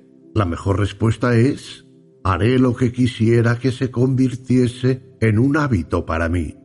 Al dar forma a un nuevo hábito, o al romper uno antiguo, debemos emprender esa labor con todo el entusiasmo posible a fin de ganar el máximo terreno posible antes de que la energía se expanda cuando encuentre la fricción de los hábitos opuestos ya formados. Debemos empezar creando una impresión lo más intensa posible en la mentalidad subconsciente. Luego tenemos que permanecer constantemente en guardia contra las tentaciones que pudieran surgir de quebrar la nueva resolución solo por esta vez. Esta idea del solo por esta vez acaba con más buenas resoluciones que cualquier otra causa. En el momento en que uno se abandona al solo por esta vez, se introduce una cuña que al final acabará quebrando la resolución. También es muy importante el hecho de que cada vez que te resistes a la tentación, más fuerte se torna tu resolución. Actúa sobre tu resolución tan pronto y tan a menudo como sea posible, pues con cada manifestación del pensamiento en acción, más fuerte se torna. Cada vez que la apoyas con una acción, estás reforzando la resolución original. A la mente se la ha comparado con una hoja de papel doblado. A partir de ese momento, siempre tiene la tendencia a plegarse por el mismo doblez, a menos que creemos un nuevo doblez, que será el que siga a partir de entonces. Los dobleces son hábitos y cada vez que hacemos o creamos uno, a la mente le resulta más fácil plegarse por los mismos dobleces. Debemos contar con los dobleces mentales correctos.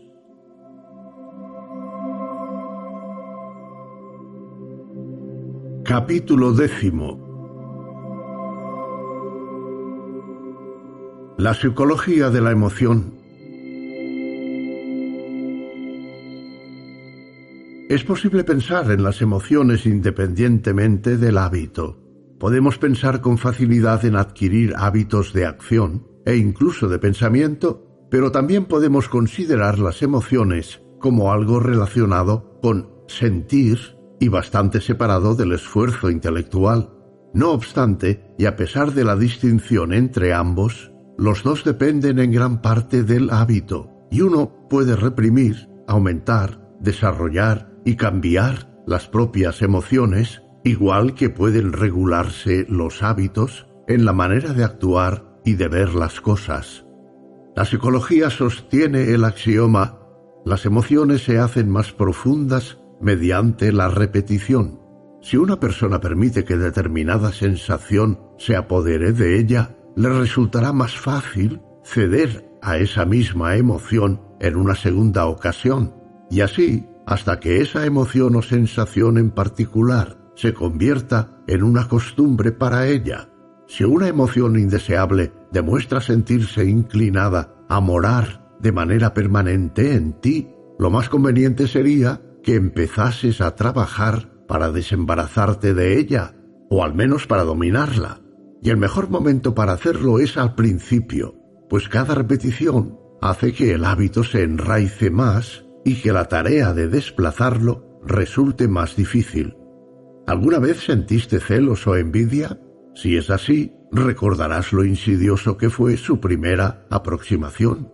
De qué manera sutil vertió odiosas sugerencias en tu oído, dispuesto a recibirlas, y cómo, poco a poco, en la continuidad de esas sugerencias, finalmente acabaste viendo a través del prisma verde de la envidia o los celos. La envidia tiene un efecto sobre la bilis y envenena la sangre. Por eso se la asocia con el color verde.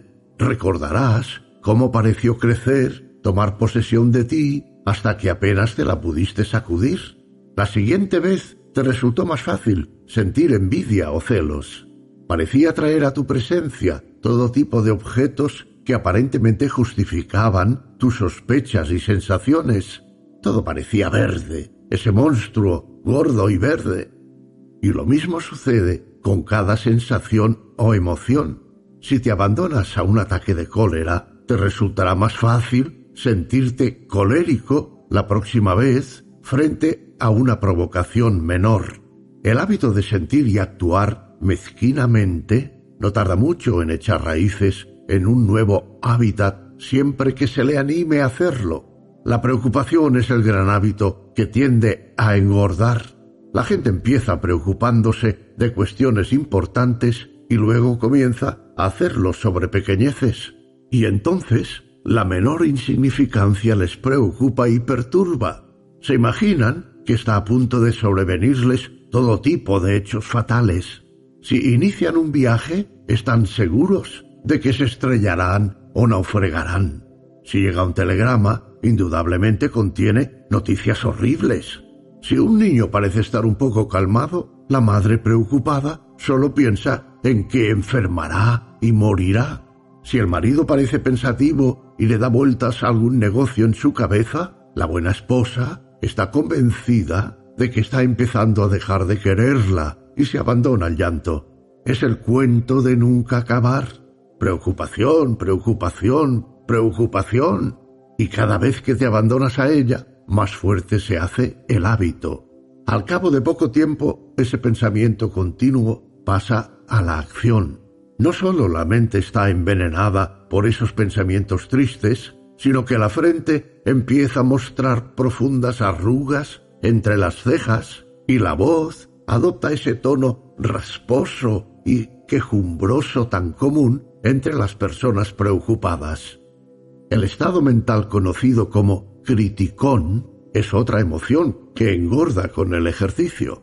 Primero se encuentra una falta en tal cosa, luego en esa otra y finalmente en todo. Las personas se convierten en una gruñona crónica, una pesadez para amigos y familiares y alguien que los extraños prefieren evitar. Las mujeres pueden llegar a convertirse en grandes gruñonas, pero no porque los hombres sean mejores, sino porque sencillamente un hombre gruñón puede deshacerse del hábito gracias a otros hombres que no le aguantarán la tontería. Se da cuenta de que no hace más que empeorar su situación y se sacude el hábito, mientras que una mujer tiene más oportunidades de recrearse en él, porque este continuo gruñir no es más que una cuestión de costumbre. Nace y se desarrolla a partir de una pequeña semilla y cada vez que uno se recrea en él, echa otra raíz, rama o zarcillo, afianzándose cada vez más en quien le ha proporcionado terreno para crecer. La envidia, la falta de generosidad o las habladurías son hábitos de este tipo las semillas están latentes en el interior de todos los seres humanos y solo necesitan un buen terreno y un poco de riego para cobrar vigor y fortaleza. Cada vez que te abandonas a esas emociones negativas, más fácil te resulta volver a caer en ellas o en otras parecidas. A veces, al animar una emoción indigna, resulta que se están creando las condiciones para el desarrollo de toda una familia de esas malas hierbas mentales. Ahora bien, aquí no se está dando una prédica ortodoxa contra el pecado o los malos pensamientos. Se trata únicamente de llamarte la atención acerca de la ley que subyace a la psicología de la emoción. No es ninguna novedad, es vieja como el mundo, tan vieja que muchos de nosotros la hemos olvidado. Si deseas manifestar estos rasgos desagradables e ingratos continuamente y sufrir la infelicidad que aportan, no dejes de hacerlo. Es asunto tuyo y estás en tu derecho. No es asunto mío y no te estoy predicando, pues ya tengo bastante con estar atento a mis propios hábitos y actos indeseables. Solo te estoy hablando de la ley que regula la cuestión y de ti depende el resto. Si deseas liquidar esos hábitos, es conveniente que sepas que tienes a tu disposición varias maneras de hacerlo. Por ejemplo, siempre que te descubras abandonándote a un pensamiento o sensación negativos, Debes agarrarlos y decirles con firmeza, fuera de aquí. Al principio no será tan fácil y se le pondrán los pelos de punta, arqueará el lomo y gruñirá como si fuese un gato ofendido. Pero no te preocupes, solo tienes que decir, desaparece. La próxima vez no se mostrará tan confiado y agresivo, sino que manifestará un poco de miedo. En cada ocasión que reprimas o agogues una tendencia de este tipo, más débil se tornará y más fuerte serás tú. Dice el profesor James, niégate a expresar una pasión y ésta morirá. Cuenta diez antes de expresar tu cólera y entonces parecerá ridículo hacerlo. Silbar para reunir valor no es una simple figura retórica. Por otra parte, siéntate todo el día en una postura abatida, suspira y contesta a todo lo que te digan con voz lúgubre y puedes estar seguro de que tu melancolía no desaparecerá. No hay en la educación moral un precepto más valioso que este, como atestiguan todos los que lo han experimentado. Si deseamos conquistar tendencias emocionales en nosotros mismos, debemos dedicarnos, en principio, de manera asidua y con sangre fría, a practicar las disposiciones contrarias que preferiríamos cultivar. Relaja el ceño, ilumina la mirada, contrae el aspecto dorsal en lugar del ventral, habla en un tono más elevado y haz un cumplido genial. Tu corazón debe de estar frígido de veras si con todo eso no empieza a deshelarse. Capítulo decimoprimero Desarrollar nuevas células cerebrales. He hablado del plan para deshacerse de estados sensitivos indeseables y expulsarlos, pero hay un método mucho mejor, que es cultivar la sensación o emoción directamente opuesta a la que se desea erradicar somos muy capaces de considerarnos a nosotros mismos como resultado de nuestras emociones y sensaciones y de creer que esas sensaciones y emociones somos nosotros. Sin embargo, eso está lejos de ser así. Es cierto que la mayoría de la humanidad es esclava de sus emociones y sensaciones, que está muy dominada por ellas. Los individuos creen que las sensaciones son elementos que nos dirigen y de los que uno no puede liberarse. Así que dejan de rebelarse. Ceden a las sensaciones sin ninguna duda, aunque tal vez sepan que la emoción o rasgo mental está calculada para herirlos y para provocar infelicidad y fracaso en lugar de felicidad y éxito. Se dicen, estamos hechos de esa manera y se lo creen. La nueva psicología enseña a la gente cosas mejores les dice que son dueños de sus emociones y sensaciones en lugar de sus esclavos. Les enseña que pueden desarrollarse células cerebrales que se manifestarán en tendencias deseables y que las viejas células cerebrales que se han manifestado de manera tan desagradable pueden añadirse a la lista de asuntos que hay que retirar, dejando que se atrofien por falta de uso. La gente puede transformar y cambiar toda su naturaleza. No es una mera teoría, sino un hecho palpable que se han encargado de demostrar miles de personas y que cada vez llama más la atención de la humanidad. Sea cual fuere la teoría mental que apoyemos, debemos admitir que el cerebro es el órgano y el instrumento de la mente, al menos en nuestro estado presente de existencia, y que esa es la manera en que debemos considerar al cerebro. Este es como un maravilloso instrumento musical que cuenta con millones de teclas con las que creamos innumerables combinaciones de sonidos. Venimos al mundo con ciertas tendencias, temperamentos y predisposiciones. Podemos achacar esas tendencias a la herencia o bien a teorías de preexistencias, pero el hecho es el mismo, no varía. Algunas teclas parecen responder a nuestro contacto con mayor facilidad que otras.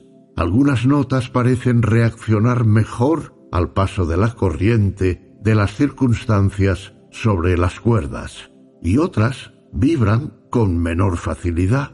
Pero sabemos que a menos que hagamos un esfuerzo de voluntad para apagar el sonido de algunas de esas cuerdas que suenan con tanta facilidad, acabará siendo más difícil hacerlas sonar y no será tan fácil que vibren al son de las circunstancias. Y si nos ocupamos de algunas de las otras teclas que no acaban de producir una nota clara, no tardaremos en afinarlas. Sus notas sonarán claras y vibrantes y ahogarán los sonidos menos agradables. Contamos con millones de células cerebrales que no utilizamos y que esperan nuestros cuidados. Estamos acostumbrados a tratar con algunas de ellas y con otras trabajamos sin parar. Podemos dar cierto descanso a esas células si utilizamos otras. El cerebro puede parecer entrenado y cultivado de una manera increíble para alguien que no se haya fijado en la cuestión.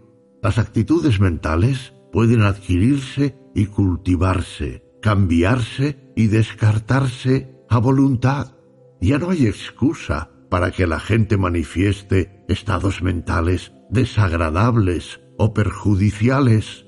Todos contamos con el remedio en nuestras manos. Adquirimos hábitos de pensamiento, sentimiento y acción a través de su uso repetido. Podemos nacer con una tendencia en cierta dirección o bien adquirir tendencias a través de las sugerencias de otros. También están las procedentes de las lecturas y de escuchar a profesores y maestros. Somos un fardo de hábitos mentales. Cada vez que nos abandonamos a un pensamiento o hábito indeseable, más fácil nos resulta repetir ese pensamiento o acción. Los científicos mentales acostumbran a hablar de pensamientos deseables de actitudes mentales positivos y de los indeseables como negativos. Existe una buena razón para ello. La mente reconoce de forma instintiva ciertas cosas como buenas para el individuo al que pertenece y abre camino para esos pensamientos poniéndoles el mínimo de resistencia tienen un efecto mucho mayor que un pensamiento indeseable y un pensamiento positivo puede neutralizar varios negativos.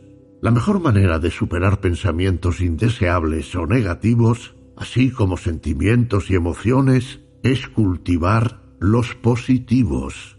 El pensamiento positivo es la planta más recia y con el tiempo acabará expulsando al negativo al retirarle el alimento necesario para su existencia.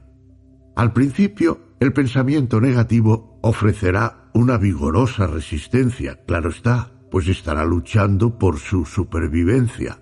Tal y como se dice actualmente, ve acercarse su final, siempre y cuando se permita crecer y desarrollarse al pensamiento positivo, y en consecuencia a la persona le dificulta las cosas hasta que ésta deja de alimentarlo.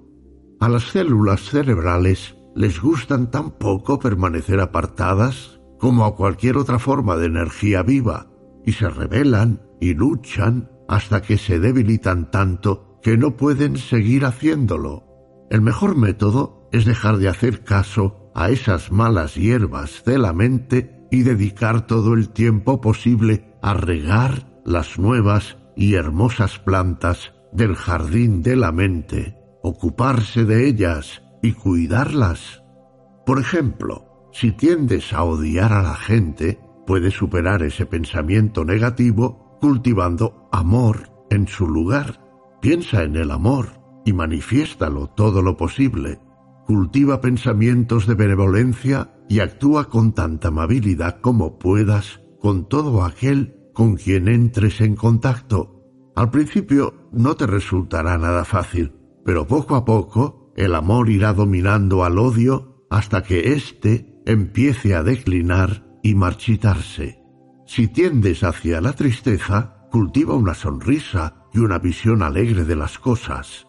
Insiste en tener las comisuras de los labios curvados hacia arriba y mantén la actitud de ver el lado bueno de las cosas. Los diablos de la tristeza se revelarán, desde luego, pero no les hagas caso y sigue cultivando optimismo y alegría. Permite que tu lema sea luminoso, alegre y feliz e intenta estar a la altura. Estas recetas pueden parecer antiguas y gastadas, pero son verdades psicológicas y las puedes utilizar en tu beneficio. Si comprendes una vez la naturaleza de este asunto, entenderás y aprovecharás las afirmaciones y autosugestiones de varias escuelas. Utilizando este método puedes tornarte energético en lugar de desidioso, activo en lugar de perezoso. La gente del nuevo pensamiento suele tener mucho que decir acerca de controlar el pensamiento y en realidad es necesario controlar el pensamiento a fin de obtener resultados. Pero también se necesita algo más. Debes manifestar el pensamiento hasta que se convierta en un hábito en ti. Los pensamientos toman forma en la acción, en la manifestación, y a su vez las acciones influyen en ellos. Así que, manifestando ciertas maneras de ver las cosas, las acciones reaccionan sobre la mente, aumentando el desarrollo de la parte de la mente que está íntimamente relacionada con ese acto. Cada vez que la mente considera un pensamiento, más fácil es la acción resultante.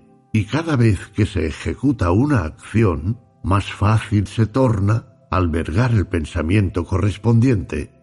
Así que ya lo ves, acción y reacción es algo que funciona en ambos sentidos. Si te sientes alegre y feliz, es muy natural que te rías. Si te ríes un poco, empezarás a sentirte luminoso y alegre. ¿Comprendes lo que quiero decir? Te lo explicaré en pocas palabras. Si deseas cultivar un cierto hábito o acción, comienza cultivando la actitud mental correspondiente. Y para cultivar esa actitud mental, empieza manifestando o llevando a cabo el acto que corresponde al pensamiento. Ahora comprueba si puedes aplicar esta regla.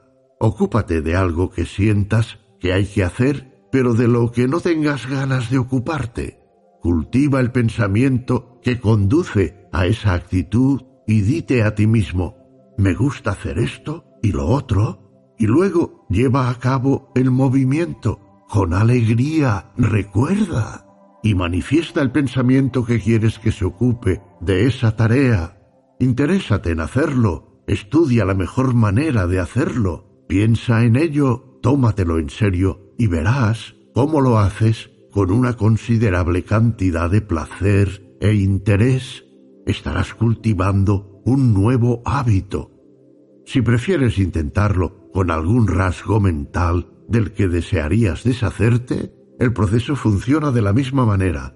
Empieza cultivando el rasgo contrario, piensa en él y manifiéstalo con toda tu alma. Luego observa el cambio que te sobrevendrá. No te desanimes ante la resistencia que hallarás al principio, sino que deberás decirte con alegría, puedo hacerlo y lo conseguiré, y esfuérzate. Lo que importa en este caso es mantenerse alegre e interesado en el proceso. Si lo consigues, el resto es coser y cantar.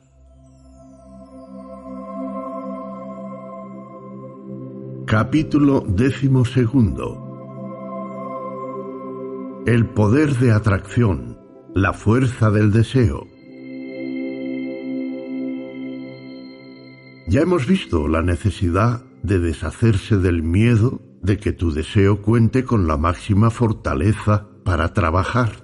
Suponiendo que hayas llegado a dominar esta parte de la tarea, o al menos empezado a recorrer el camino que conduce a tal dominio, ahora te llamaré la atención acerca de otra importante cuestión también relacionada.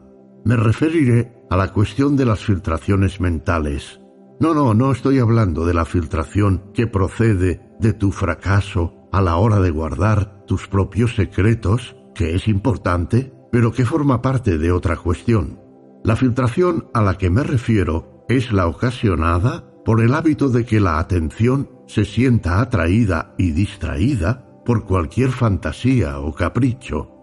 Para conseguir algo es necesario que la mente se enamore de ello y sea consciente de su existencia, casi con exclusión de todo lo demás.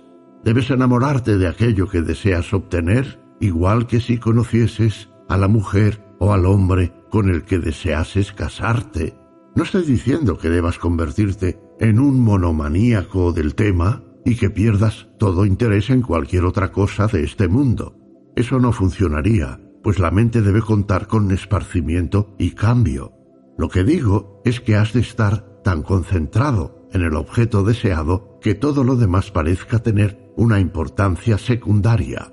Un hombre enamorado puede resultar muy agradable para todos los demás y llevar a cabo sus deberes y gozar de los placeres de la vida con buen talante, pero interiormente todo lo que se dice a sí mismo es, para mí solo hay una chica, y todas sus acciones están dirigidas a conseguir a esa chica y a crear un hogar cómodo para ella. ¿Comprendes qué quiero decir? Debes enamorarte de aquello que deseas y debes enamorarte hasta la médula. Nada de ese tipo de amor ligue, ni de hoy sí y mañana no, sino que debe ser de ese tipo antiguo que hacía que un joven no pudiera meterse en la cama si no daba un paseo cerca de la casa de su novia para asegurarse de que el edificio seguía allí. Así sí, y el hombre o la mujer en busca del éxito debe convertir esa cosa deseada en su principal pasión. Tiene que concentrar su mente en la gran ocasión, en la oportunidad óptima. El éxito provoca celos. Le pide a un hombre todo su afecto y si éste empieza a flirtear con otras pitonisas de feria, no tarda en darle la espalda. Si un hombre se desvía de su principal interés, acabará siendo un perdedor.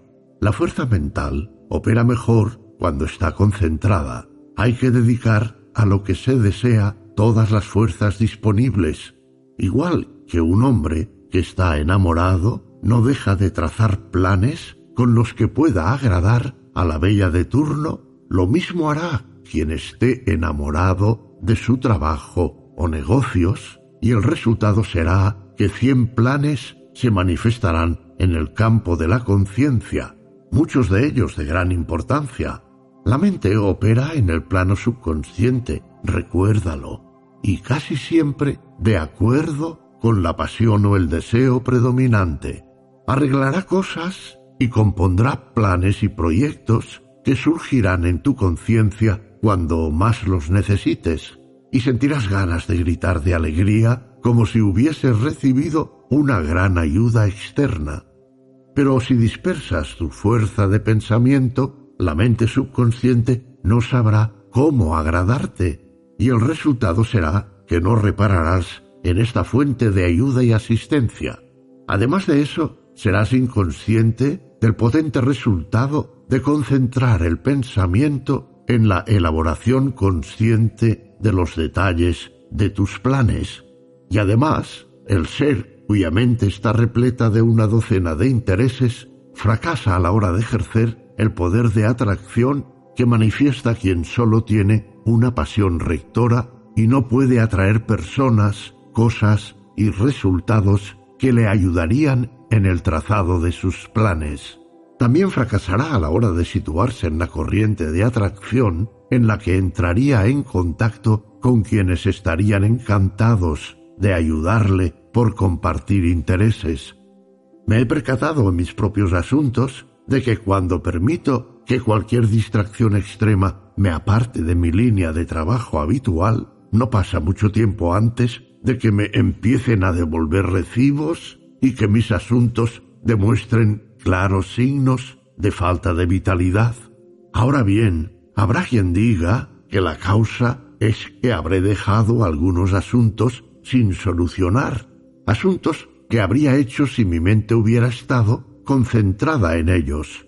Sí, es cierto, pero también he percibido resultados similares en casos en los que no había nada que hacer, casos en los que la semilla estaba sembrada y la cosecha no tenía más que madurar.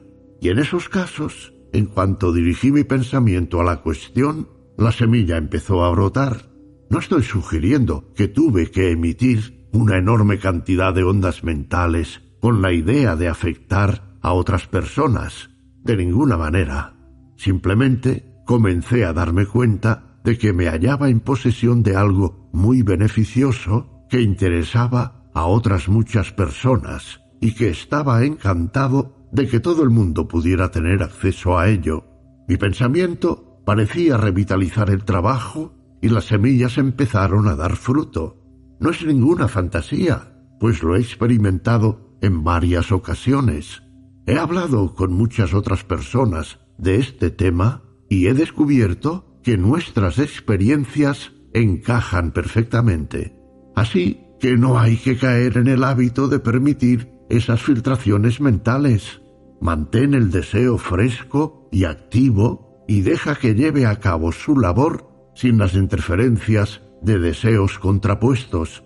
Mantente enamorado de aquello que deseas alcanzar. Alimenta tu fantasía con ello. Considera lo conseguido, pero no pierdas el interés.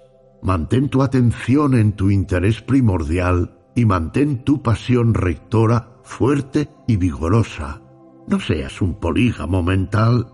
El ser humano solo necesita un amor mental, es decir, ten tus deseos uno a uno.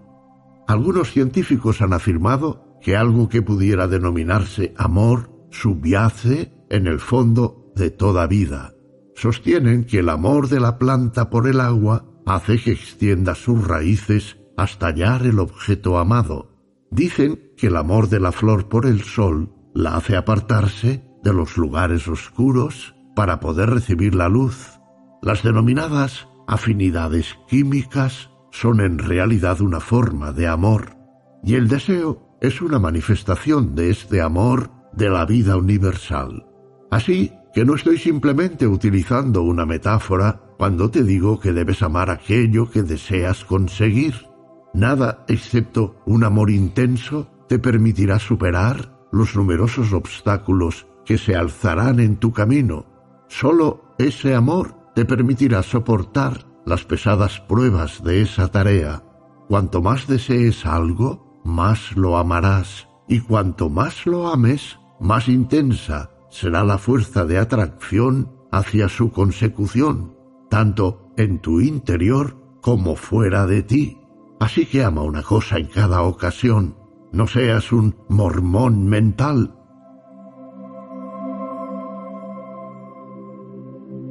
Capítulo décimo tercero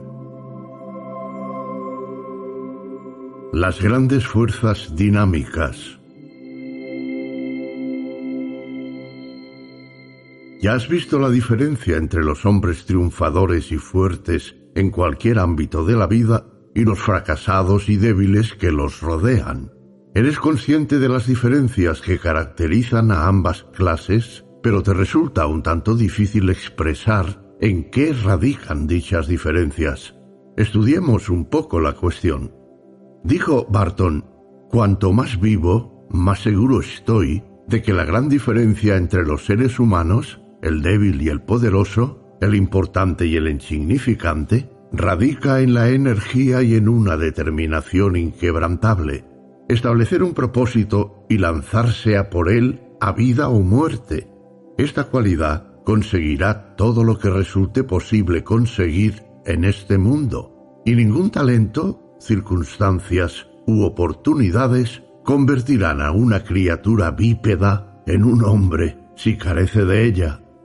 Energía y una determinación inquebrantable.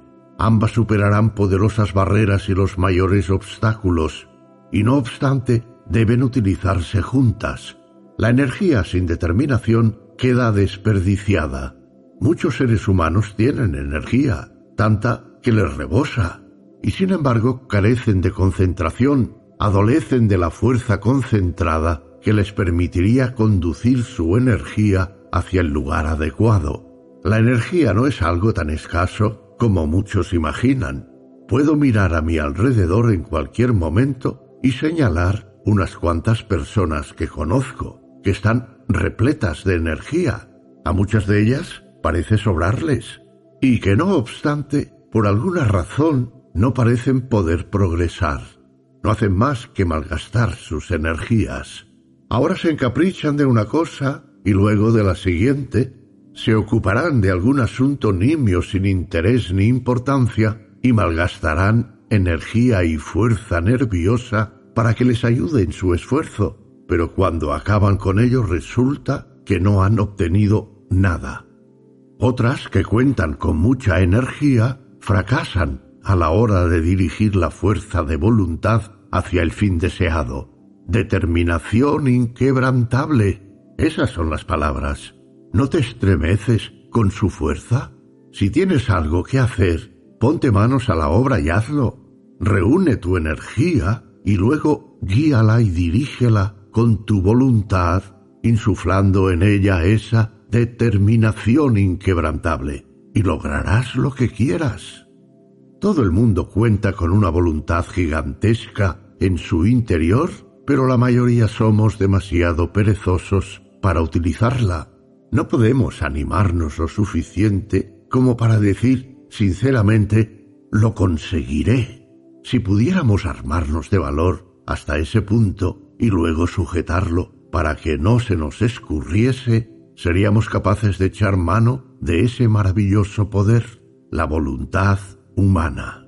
El hombre no tiene sino una ligera idea acerca del poder de la voluntad, pero quienes han estudiado las enseñanzas ocultas saben que la voluntad es una de las grandes fuerzas dinámicas del universo y que si se aprovecha y dirige de manera adecuada es capaz de lograr cosas casi milagrosas. Energía y determinación inquebrantable no son palabras magníficas. Grábatelas en la memoria impresiónalas en la cera de tu mente como si fuesen un cuño, de manera que se conviertan en una inspiración constante para ti en tus momentos de necesidad. Si pudieras conseguir que esas palabras vibrasen en tu ser, serías un gigante entre pigmeos. Repítelas una y otra vez y verás cómo te encuentras lleno de nueva vida. Verás cómo circula tu sangre, cómo hormiguean tus nervios. Convierte esas palabras en parte de ti mismo y luego regresa renovado a la batalla de la vida, reanimado y reforzado. Ponlas en práctica.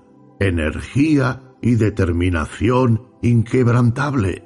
Deja que ese se convierta en el lema de tu vida cotidiana y serás uno de los escasos individuos capaces de hacer cosas. Muchas personas están reprimidas y no dan lo mejor de sí mismas porque se subestiman en comparación con aquellas que triunfan en la vida, o más bien sobrevaloran a las que tienen éxito en comparación con ellas mismas. Una de las cosas más curiosas que pueden percibir quienes han entrado en contacto con la gente que ha llegado es que esa gente que ha triunfado no es extraordinaria. Cuando conoces a algún escritor importante, te sientes un tanto decepcionado al darte cuenta de que es alguien muy normal. No tiene una conversación brillante y de hecho frecuentas a un montón de gente ordinaria que parece mucho más brillante que este hombre que te deslumbró. con la luz de sus libros. Conoces a un gran estadista, y no parece ni la mitad de sabio que un montón de ancianos de tu pueblo, que desperdician su sabiduría lanzándola al aire. Conoces a un magnate de la industria y resulta que no te da la impresión de contar con la sagacidad de la que hacen gala algunos de los comerciantes minoristas de tu barrio. ¿Cómo es posible? ¿Es ficticia la fama de esos personajes? ¿O cuál es el meollo de la cuestión? El meollo de la cuestión es el siguiente. Has imaginado que esa gente estaba hecha de un material superior y te sientes decepcionado al descubrir que están hechos de lo mismo que tú y quienes te rodean. Pero te preguntas, ¿dónde radica la grandeza de sus logros? Sobre todo en lo siguiente, creer en sí mismos y en su poder inherente, en su facultad para concentrarse en la tarea que tienen entre manos cuando trabajan y en su capacidad para evitar filtraciones de energía cuando no están trabajando. Creen en sí mismos y hacen que todo esfuerzo dé resultado. Los listos de tu pueblo vierten su sabiduría por las esquinas y hablan con muchos tontos, mientras que si fuesen sabios de verdad, ahorrarían esa sabiduría y la situarían allí donde sirviese para algo. El escritor brillante no malgasta su ingenio por las esquinas. De hecho, cierra el armario en el que guarda su ingenio y solo lo abre cuando está listo para concentrarse y ponerse a trabajar. El magnate industrial no desea impresionarte con su sagacidad e inteligencia. No, nunca lo hizo, ni siquiera de joven. Mientras sus compañeros no dejaban de hablar y jactarse, este futuro financiero de éxito no decía esta boca es mía.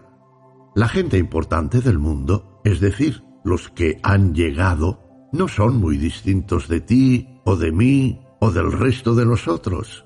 En el fondo, todos somos muy parecidos. Solo tienes que conocerlos para darte cuenta de lo ordinarios que son. Pero no olvides el hecho de que ellos saben cómo utilizar el material del que disponen, mientras que el resto no lo sabe y de hecho incluso duda de que lo tenga. El hombre o la mujer que llega normalmente empieza dándose cuenta de que él o ella no es tan diferente, después de todo, de la gente triunfadora de la que tanto se oye hablar. Eso les da confianza y el resultado es que descubren que son capaces de hacer cosas. Luego aprenden a mantener la boca cerrada y a evitar desperdiciar y disipar su energía. Almacenan energía y la concentran en lo que están haciendo, mientras que sus compañeros disipan sus energías en todas direcciones, tratando de demostrar a la gente lo listos que son. El hombre o la mujer que llega prefiere esperar al aplauso que sigue a los logros y se preocupa muy poco de las alabanzas que rodean a las promesas, de lo que espera hacer algún día o de llevar a cabo una exhibición de listeza sin resultados. Una de las razones por las que la gente que tiene trato con personas de éxito manifiesta a su vez éxito es que son capaces de observar a los triunfadores y coger el truco de su grandeza. Se dan cuenta de que el triunfador es un hombre normal y corriente, pero que cree totalmente en sí mismo, y también que no malgasta energía, sino que reserva todas sus fuerzas para las tareas que le aguardan, y aprovechando el ejemplo, empiezan a poner en práctica en sus propias vidas las lecciones aprendidas. ¿Cuál es la moraleja de esta charla? Simplemente que no hay que infravalorarse uno mismo ni sobrevalorar a los demás. Comprende que estás hecho de buena pasta y que en el interior de tu mente hay muchas cosas buenas. Luego ponte a trabajar y desarrollalas y extrae algo bueno de esa buena pasta. Consíguelo poniendo atención a lo que tienes ante ti y dando a cada una de ellas lo mejor de ti mismo, sabiendo que en ti hay otras muchas y buenas cosas que te ayudarán en todo lo que se te presente por delante. Dedica lo mejor de ti mismo a la empresa que te ocupe y no hagas trampas en la tarea presente por mor de otra que pudiera aparecer en lontananza. Tu suministro es inagotable y no malgastes tu buena pasta con la multitud de mirones, espectadores y críticos que tienes alrededor observando lo que haces. Guarda tu buena pasta para tu tarea y no tengas prisa por recibir los aplausos. Guarda tus buenos pensamientos para copiarlos si eres escritor. Guarda tus buenos proyectos para ponerlos en práctica si te dedicas a los negocios. Guarda tu sabiduría para cuando lo requiera la ocasión si eres estadista. Y en todos los casos, evita el deseo de mostrar tus cartas a la multitud de mirones que buscan un espectáculo gratuito con el que entretenerse. No hay nada de elevado en esta enseñanza, pero es justo lo que muchos de vosotros necesitáis. Dejad de hacer el tonto y tomaos las cosas en serio. Dejad de echar a perder lo bueno que hay en vosotros y empezad a trabajar en algo que valga la pena. Capítulo decimocuarto Reclamar lo que te pertenece. En una reciente conversación le decía a una mujer que reuniese valor para lanzarse en pos de algo bueno que llevaba ansiando desde hacía muchos años y que finalmente parecía estar a su alcance. Le dije que daba la impresión de que su deseo estaba a punto de verse satisfecho, que la ley de atracción lo traía hacia ella. Pero la mujer carecía de fe y no dejaba de repetir, Oh, me parece demasiado bueno para ser cierto, demasiado bueno para mí. No había superado la etapa de sentirse como un gusano arrastrándose por el polvo y aunque tenía a su alcance la tierra prometida, se negaba a entrar en ella porque era demasiado bueno para ella.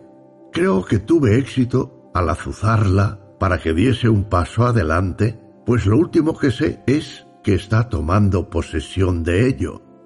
Pero no quería hablarte de eso.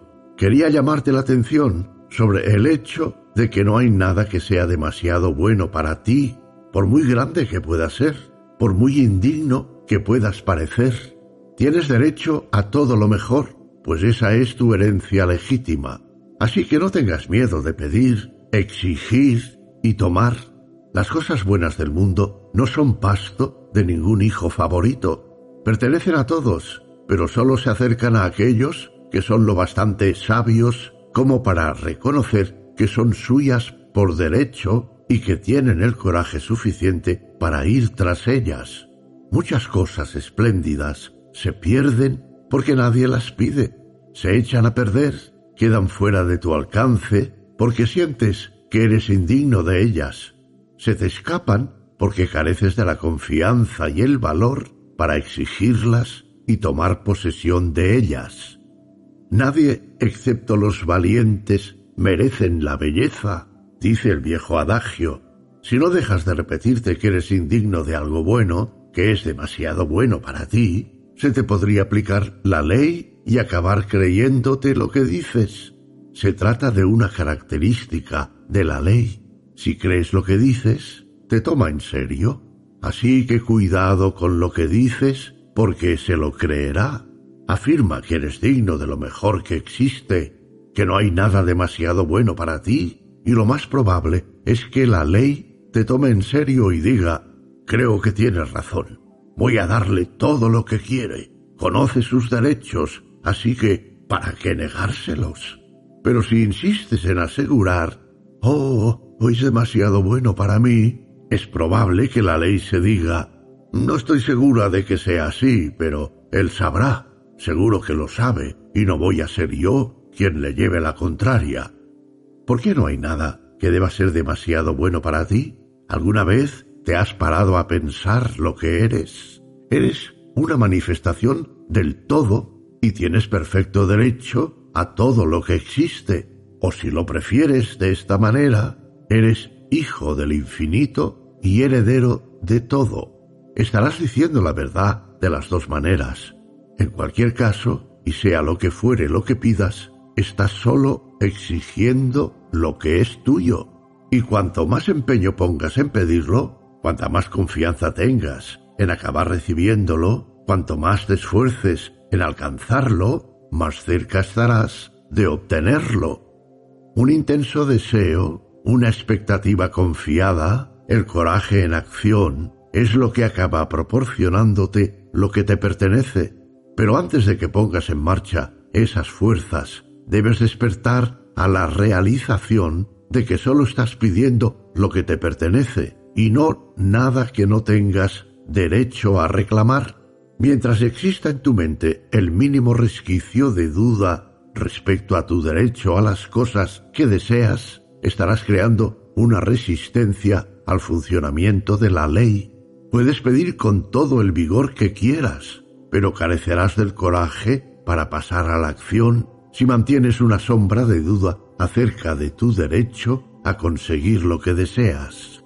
Si persistes en considerar lo deseado como si perteneciese a otro en lugar de a ti mismo, estarás adoptando la postura del envidioso o codicioso o incluso la de un ladrón.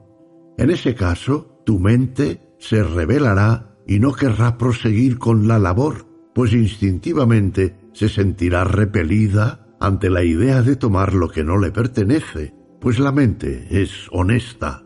Pero cuando comprendes que lo mejor del universo te pertenece como heredero divino y que hay suficiente para todos sin que tengas que quitárselo a nadie, entonces desaparece toda fricción, cae la barrera y la ley lleva a cabo su tarea.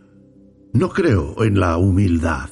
Esa actitud mansa y modesta no me llama la atención, no tiene ningún sentido. La idea de convertir en virtud esas actitudes, cuando el ser humano es el heredero del universo y tiene derecho a todo lo necesario para su crecimiento, felicidad y satisfacción, me parece absurda. No quiero decir que haya que adoptar una actitud fanfarrona y avasalladora, no. Eso sería absurdo, pues la verdadera fortaleza no proviene de ponerse uno en evidencia. El fanfarrón es un individuo débil, confeso, fanfarronea para ocultar su debilidad. La persona verdaderamente fuerte es serena, tranquila y lleva en ella la conciencia de la fortaleza que convierte en innecesario el fanfarronear y la supuesta fortaleza. Pero hay que apartarse de ese hipnotismo de la humildad, esa actitud mental mansa y modesta. Recuerda el horrible ejemplo de Uriah Heep y cuídate mucho de imitarle. Echa la cabeza hacia atrás y mira al mundo de cara. No hay nada que temer, el mundo también puede temerte a ti y gritarte. Sea un hombre o una mujer y no un objeto que gime. Y eso puede aplicarse a tu actitud mental, así como a tu comportamiento externo. Pon fin a esa actitud mental reptante y gusanil. Ponte bien derecho y mira la vida sin miedo. Gradualmente irás convirtiéndote en tu ideal. No hay nada demasiado bueno para ti, no nada de nada. Lo mejor de lo mejor ni siquiera es lo suficientemente bueno para ti, pues por delante tienes cosas mucho mejores. El mejor regalo que el mundo puede hacerte es una mera chuchería comparado con las grandes cosas que esperan tu mayoría de edad en el cosmos. Así que no temas lanzarte tras todo eso, tras las chucherías de este plano de conciencia. Lánzate a por ellas, atrapa un buen puñado, juega con ellas hasta que te hartes. Para eso están hechas, están ahí para nuestro uso exclusivo, no para que las miremos de lejos, sino para que juguemos con ellas si así lo deseamos. Sírvete tú mismo. Hay montones de esos juguetes aguardando tus deseos y demandas. No seas tímido. No quiero escuchar más tonterías acerca de cosas demasiado buenas para ti. Va, va. Eres como el hijo pequeño del emperador, que cree que los soldados de hojalata y el tambor de juguete eran demasiado buenos para él y que se negaba a cogerlos. Pero los niños no siempre son así. Instintivamente reconocen que no hay nada que sea demasiado bueno para ellos. Quieren todo lo que tienen ante sí para jugar y parecen sentir que tienen derecho a todas las cosas. Y esa es la condición mental que los buscadores metidos en la divina aventura debemos cultivar. A menos que seamos como niños pequeños, no podremos entrar en el reino de los cielos. Todo lo que vemos a nuestro alrededor son los juguetes de la guardería de Dios, juguetes que utilizamos en nuestros juegos. Sírvete tú mismo, pídelos sin vergüenza, tantos como puedas utilizar. Todos son tuyos. Y si no ves lo que deseas, no tienes más que pedirlo, pues hay una gran reserva disponible en estanterías y armarios. Juega, juega y juega a tus anchas. Aprende a tejer esteras, a levantar casas con ladrillos, a hilvanar. Juega de corazón y juega bien. Y pide todos los materiales que requieras para jugar. No tengas miedo, pues hay para todos. Pero recuerda que, aunque todo eso es verdad, las mejores cosas siguen sin ser más que objetos para jugar. Juguetes, ladrillos, esteras, cubos y demás. Son útiles, muy útiles para aprender las lecciones. Agradables, muy agradables para jugar. Y deseables, muy deseables para todos esos propósitos. Diviértete y aprovecha al máximo todas esas cosas. Métete en el juego hasta el fondo y disfruta. Es bueno hacerlo, pero debes recordar algo. Nunca deberás pasar por alto el hecho de que todas esas cosas tan buenas no son sino juguetes, parte del juego, y que tienes que estar dispuesto a dejarlos de lado cuando llegue el momento de pasar a la clase siguiente, de cambiar de curso, y no llorar ni quejarte porque has de dejar los juguetes atrás. No debes apegarte a ellos, pues aunque son para tu uso y disfrute, no forman parte de ti, no son esenciales para tu felicidad en la siguiente etapa. No los desprecies por su falta de sentido de la realidad, pues son cosas maravillosas relativamente y puedes disfrutar tanto como quieras de ellas. No seas un mojigato espiritual negándote a participar en el juego, pero tampoco te apegues a los juguetes, que son buenos para usarlos y jugar con ellos, aunque no lo bastante para usarte a ti y convertirte a su vez en un juguete. No dejes que los juguetes inviertan los papeles. Existe una diferencia entre ser dueño de las circunstancias y esclavo de ellas. El esclavo cree que los juguetes son reales y que él no es lo bastante bueno para merecerlos. Solo coge unos cuantos porque tiene miedo de pedir más y se pierde casi toda la gracia y la diversión. Y a continuación, al considerar que los juguetes son reales y al no darse cuenta de que hay muchos más, se apega a las bicocas que le han salido al paso convirtiéndose en su esclavo. Tiene miedo de que se las quiten y no se atreve a gatear por el suelo e ir en busca de otros. El dueño sabe que puede pedir de todo, pide lo que necesita día a día y no se preocupa por sobrecargarse. Sabe que hay mucho más y que no pueden privarle de ello. Juega y lo hace bien y se divierte jugando. Y mientras juega aprende sus lecciones de la guardería, pero no se apega demasiado a los juguetes. Está dispuesto a dejar de lado los juguetes viejos y alargar la mano para coger uno nuevo. Y cuando le dicen que tiene que pasar al aula siguiente, suelta en el suelo los juguetes usados ese día y con brillo en los ojos y una actitud mental confiada, entra en la nueva aula, en el gran desconocido con una sonrisa en el rostro. No está asustado, pues escucha la voz del maestro y sabe que está allí, esperándole, en la gran aula siguiente.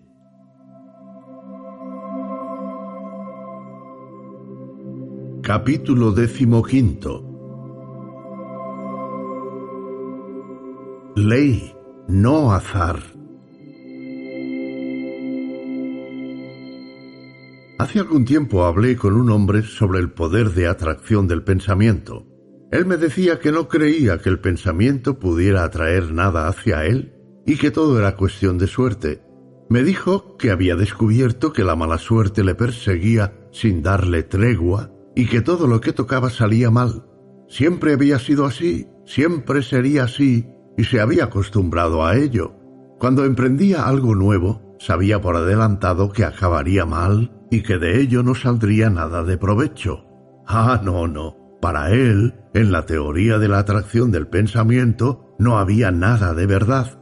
Todo era cuestión de suerte. Este hombre no se daba cuenta de que a través de su propia confesión estaba precisamente ofreciendo un argumento de lo más convincente en favor de la ley de atracción. Estaba testimoniando que siempre esperaba que todo saliese mal y que siempre acababa sucediendo lo que él temía. Era una magnífica ilustración de la ley de atracción, pero él no lo sabía y no había ningún argumento que pudiera llegar a convencerlo. Estaba en contra y no había forma de hacerle cambiar. Siempre esperaba la mala suerte y en cada ocasión acababa teniendo razón. No obstante, para él, la postura de la ciencia mental era una tontería. Hay mucha gente que parece creer que la única manera en que opera la ley de la atracción es cuando uno lo desea con muchas ganas y de manera continuada. No parecen darse cuenta de que una creencia intensa es tan eficaz como un deseo intenso. El hombre de éxito cree en sí mismo y en su éxito final, y sin hacer ningún caso a los pequeños contratiempos, adversidades, tropiezos y resbalones, se apresura con ganas hacia la meta sin dejar nunca de estar seguro de que llegará hasta allí. Sus opiniones y metas pueden sufrir alteraciones mientras avanza e incluso puede cambiar sus planes o hacer que se los cambien, pero todo el tiempo, en lo más profundo de su corazón, sabe que acabará llegando. No desea continuamente poder llegar, simplemente lo siente y lo cree, y por lo tanto pone en marcha las fuerzas más potentes conocidas en el mundo del pensamiento. El hombre que también cree continuamente que fracasará, acabará fracasando, sin duda. ¿Cómo podría evitarlo? No es ningún misterio. Todo lo que hace, piensa y dice está teñido del pensamiento de fracaso. Hay otros que atrapan ese espíritu y por ello no confían en él ni en sus capacidades, lo que hace que piense que se trata de manifestaciones de su mala suerte en lugar de achacarlas a sus creencias y expectativas de fracaso. Se pasa todo el tiempo sugiriéndose pensamientos de fracaso e invariablemente padece los efectos de la autosugestión. También en este caso, a través de sus pensamientos negativos, está bloqueando esa parte de su mente de la que deberían llegar ideas y planes que le condujesen al éxito, a los que tiene acceso quien espera el éxito porque cree en él. Las ideas brillantes no nos sobrevienen en un estado de desánimo. Nuestras mentes trabajan en ideas que podemos utilizar solo cuando estamos entusiasmados y esperanzados. Los seres humanos sienten de manera instintiva la atmósfera de fracaso que se cierne sobre algunos de sus congéneres y por otra parte reconocen algo en otros que los lleva a decir cuando se enteran de que a estos les ha sobrevenido un contratiempo temporal se las arreglará para salir a flote. No se le puede hundir. Se trata de la atmósfera que provoca la actitud mental imperante. Limpia tu atmósfera mental. El azar no existe. La ley lo sostiene todo en todas partes a causa de su propia manera de operar. No es posible nombrar una sola cosa que haya sucedido por azar. Intenta analizar la cuestión hasta sus últimas consecuencias y comprobarás que es resultado de la ley. Es tan evidente como las matemáticas. Planificación y propósito, causa y efecto. Desde los movimientos de los mundos hasta el crecimiento de una semilla de mostaza, todo es resultado de la ley. La caída de una roca por la falta de una montaña no sucede porque sí, sino porque existen unas fuerzas que llevan operando durante siglos para provocarla. Y tras esas causas hay otras causas, y así hasta alcanzar la causa incausada. Y la vida no es resultado del azar, sino de la ley. La ley opera a pleno rendimiento tanto si lo crees como si no. Puede ser el objeto ignorante sobre el que opera la ley, o bien puedes alinearte con las operaciones de la ley, meterte en su caudal, por así decirlo, y a partir de entonces la vida te parecerá algo muy distinto. No puedes salirte de la ley diciendo que no tienes nada que ver con ella. Tienes todo el derecho y la libertad a oponerte a ella y a producir toda la fricción que desees. Pero eso no afecta a la ley y puedes seguir con ello hasta que aprendas la lección. La ley de la atracción del pensamiento es uno de los nombres de la ley, o mejor dicho, de una de sus manifestaciones. Vuelvo a decir que tus pensamientos son cosas reales, salen de ti en todas las direcciones, combinándose con otros pensamientos de tipo parecido, con pensamientos opuestos de distinto carácter, formando combinaciones, dirigiéndose allí donde son atraídos, alejándose de centros de pensamiento opuesto, y tu mente atrae los pensamientos que otros han emitido consciente o inconscientemente, pero sólo atrae aquellos pensamientos que sintonizan con los suyos propios. En el mundo del pensamiento, los semejantes se atraen y los opuestos se repelen. Si sintonizas tu mente con la tonalidad de coraje, confianza, fuerza y éxito, atraerás hacia ti pensamientos de naturaleza similar, gente de naturaleza similar y cosas que encajen en la melodía mental. Tus pensamientos o humor preponderante determina lo que se siente atraído hacia ti. Elige tus compañeros mentales. Hoy estás poniendo en marcha corrientes de pensamiento que con el tiempo atraerán hacia ti otros pensamientos, personas y condiciones en armonía con la tonalidad predominante en tu pensamiento. Tu pensamiento se mezclará con el de otros de naturaleza y mente semejante, y os sentiréis atraídos entre vosotros, y con toda seguridad, tarde o temprano, os uniréis en un propósito común, a menos que uno u otro cambie la corriente de sus pensamientos. Acepta las operaciones de la ley, intégrala en ti mismo, métete en su caudal Mantén el aplomo, sintoniza tu mente en clave de coraje, confianza y éxito. Mantén contacto con todos los pensamientos de ese tipo que emanan continuamente de cientos de mentes. Aprovecha lo mejor que puedas hallar en el mundo del pensamiento. Lo mejor está ahí, así que no te conformes con menos. Establece relación con buenas mentes. Sigue las vibraciones adecuadas debes estar cansado de que te sacudan continuamente las operaciones de la ley, así que armonízate con ella.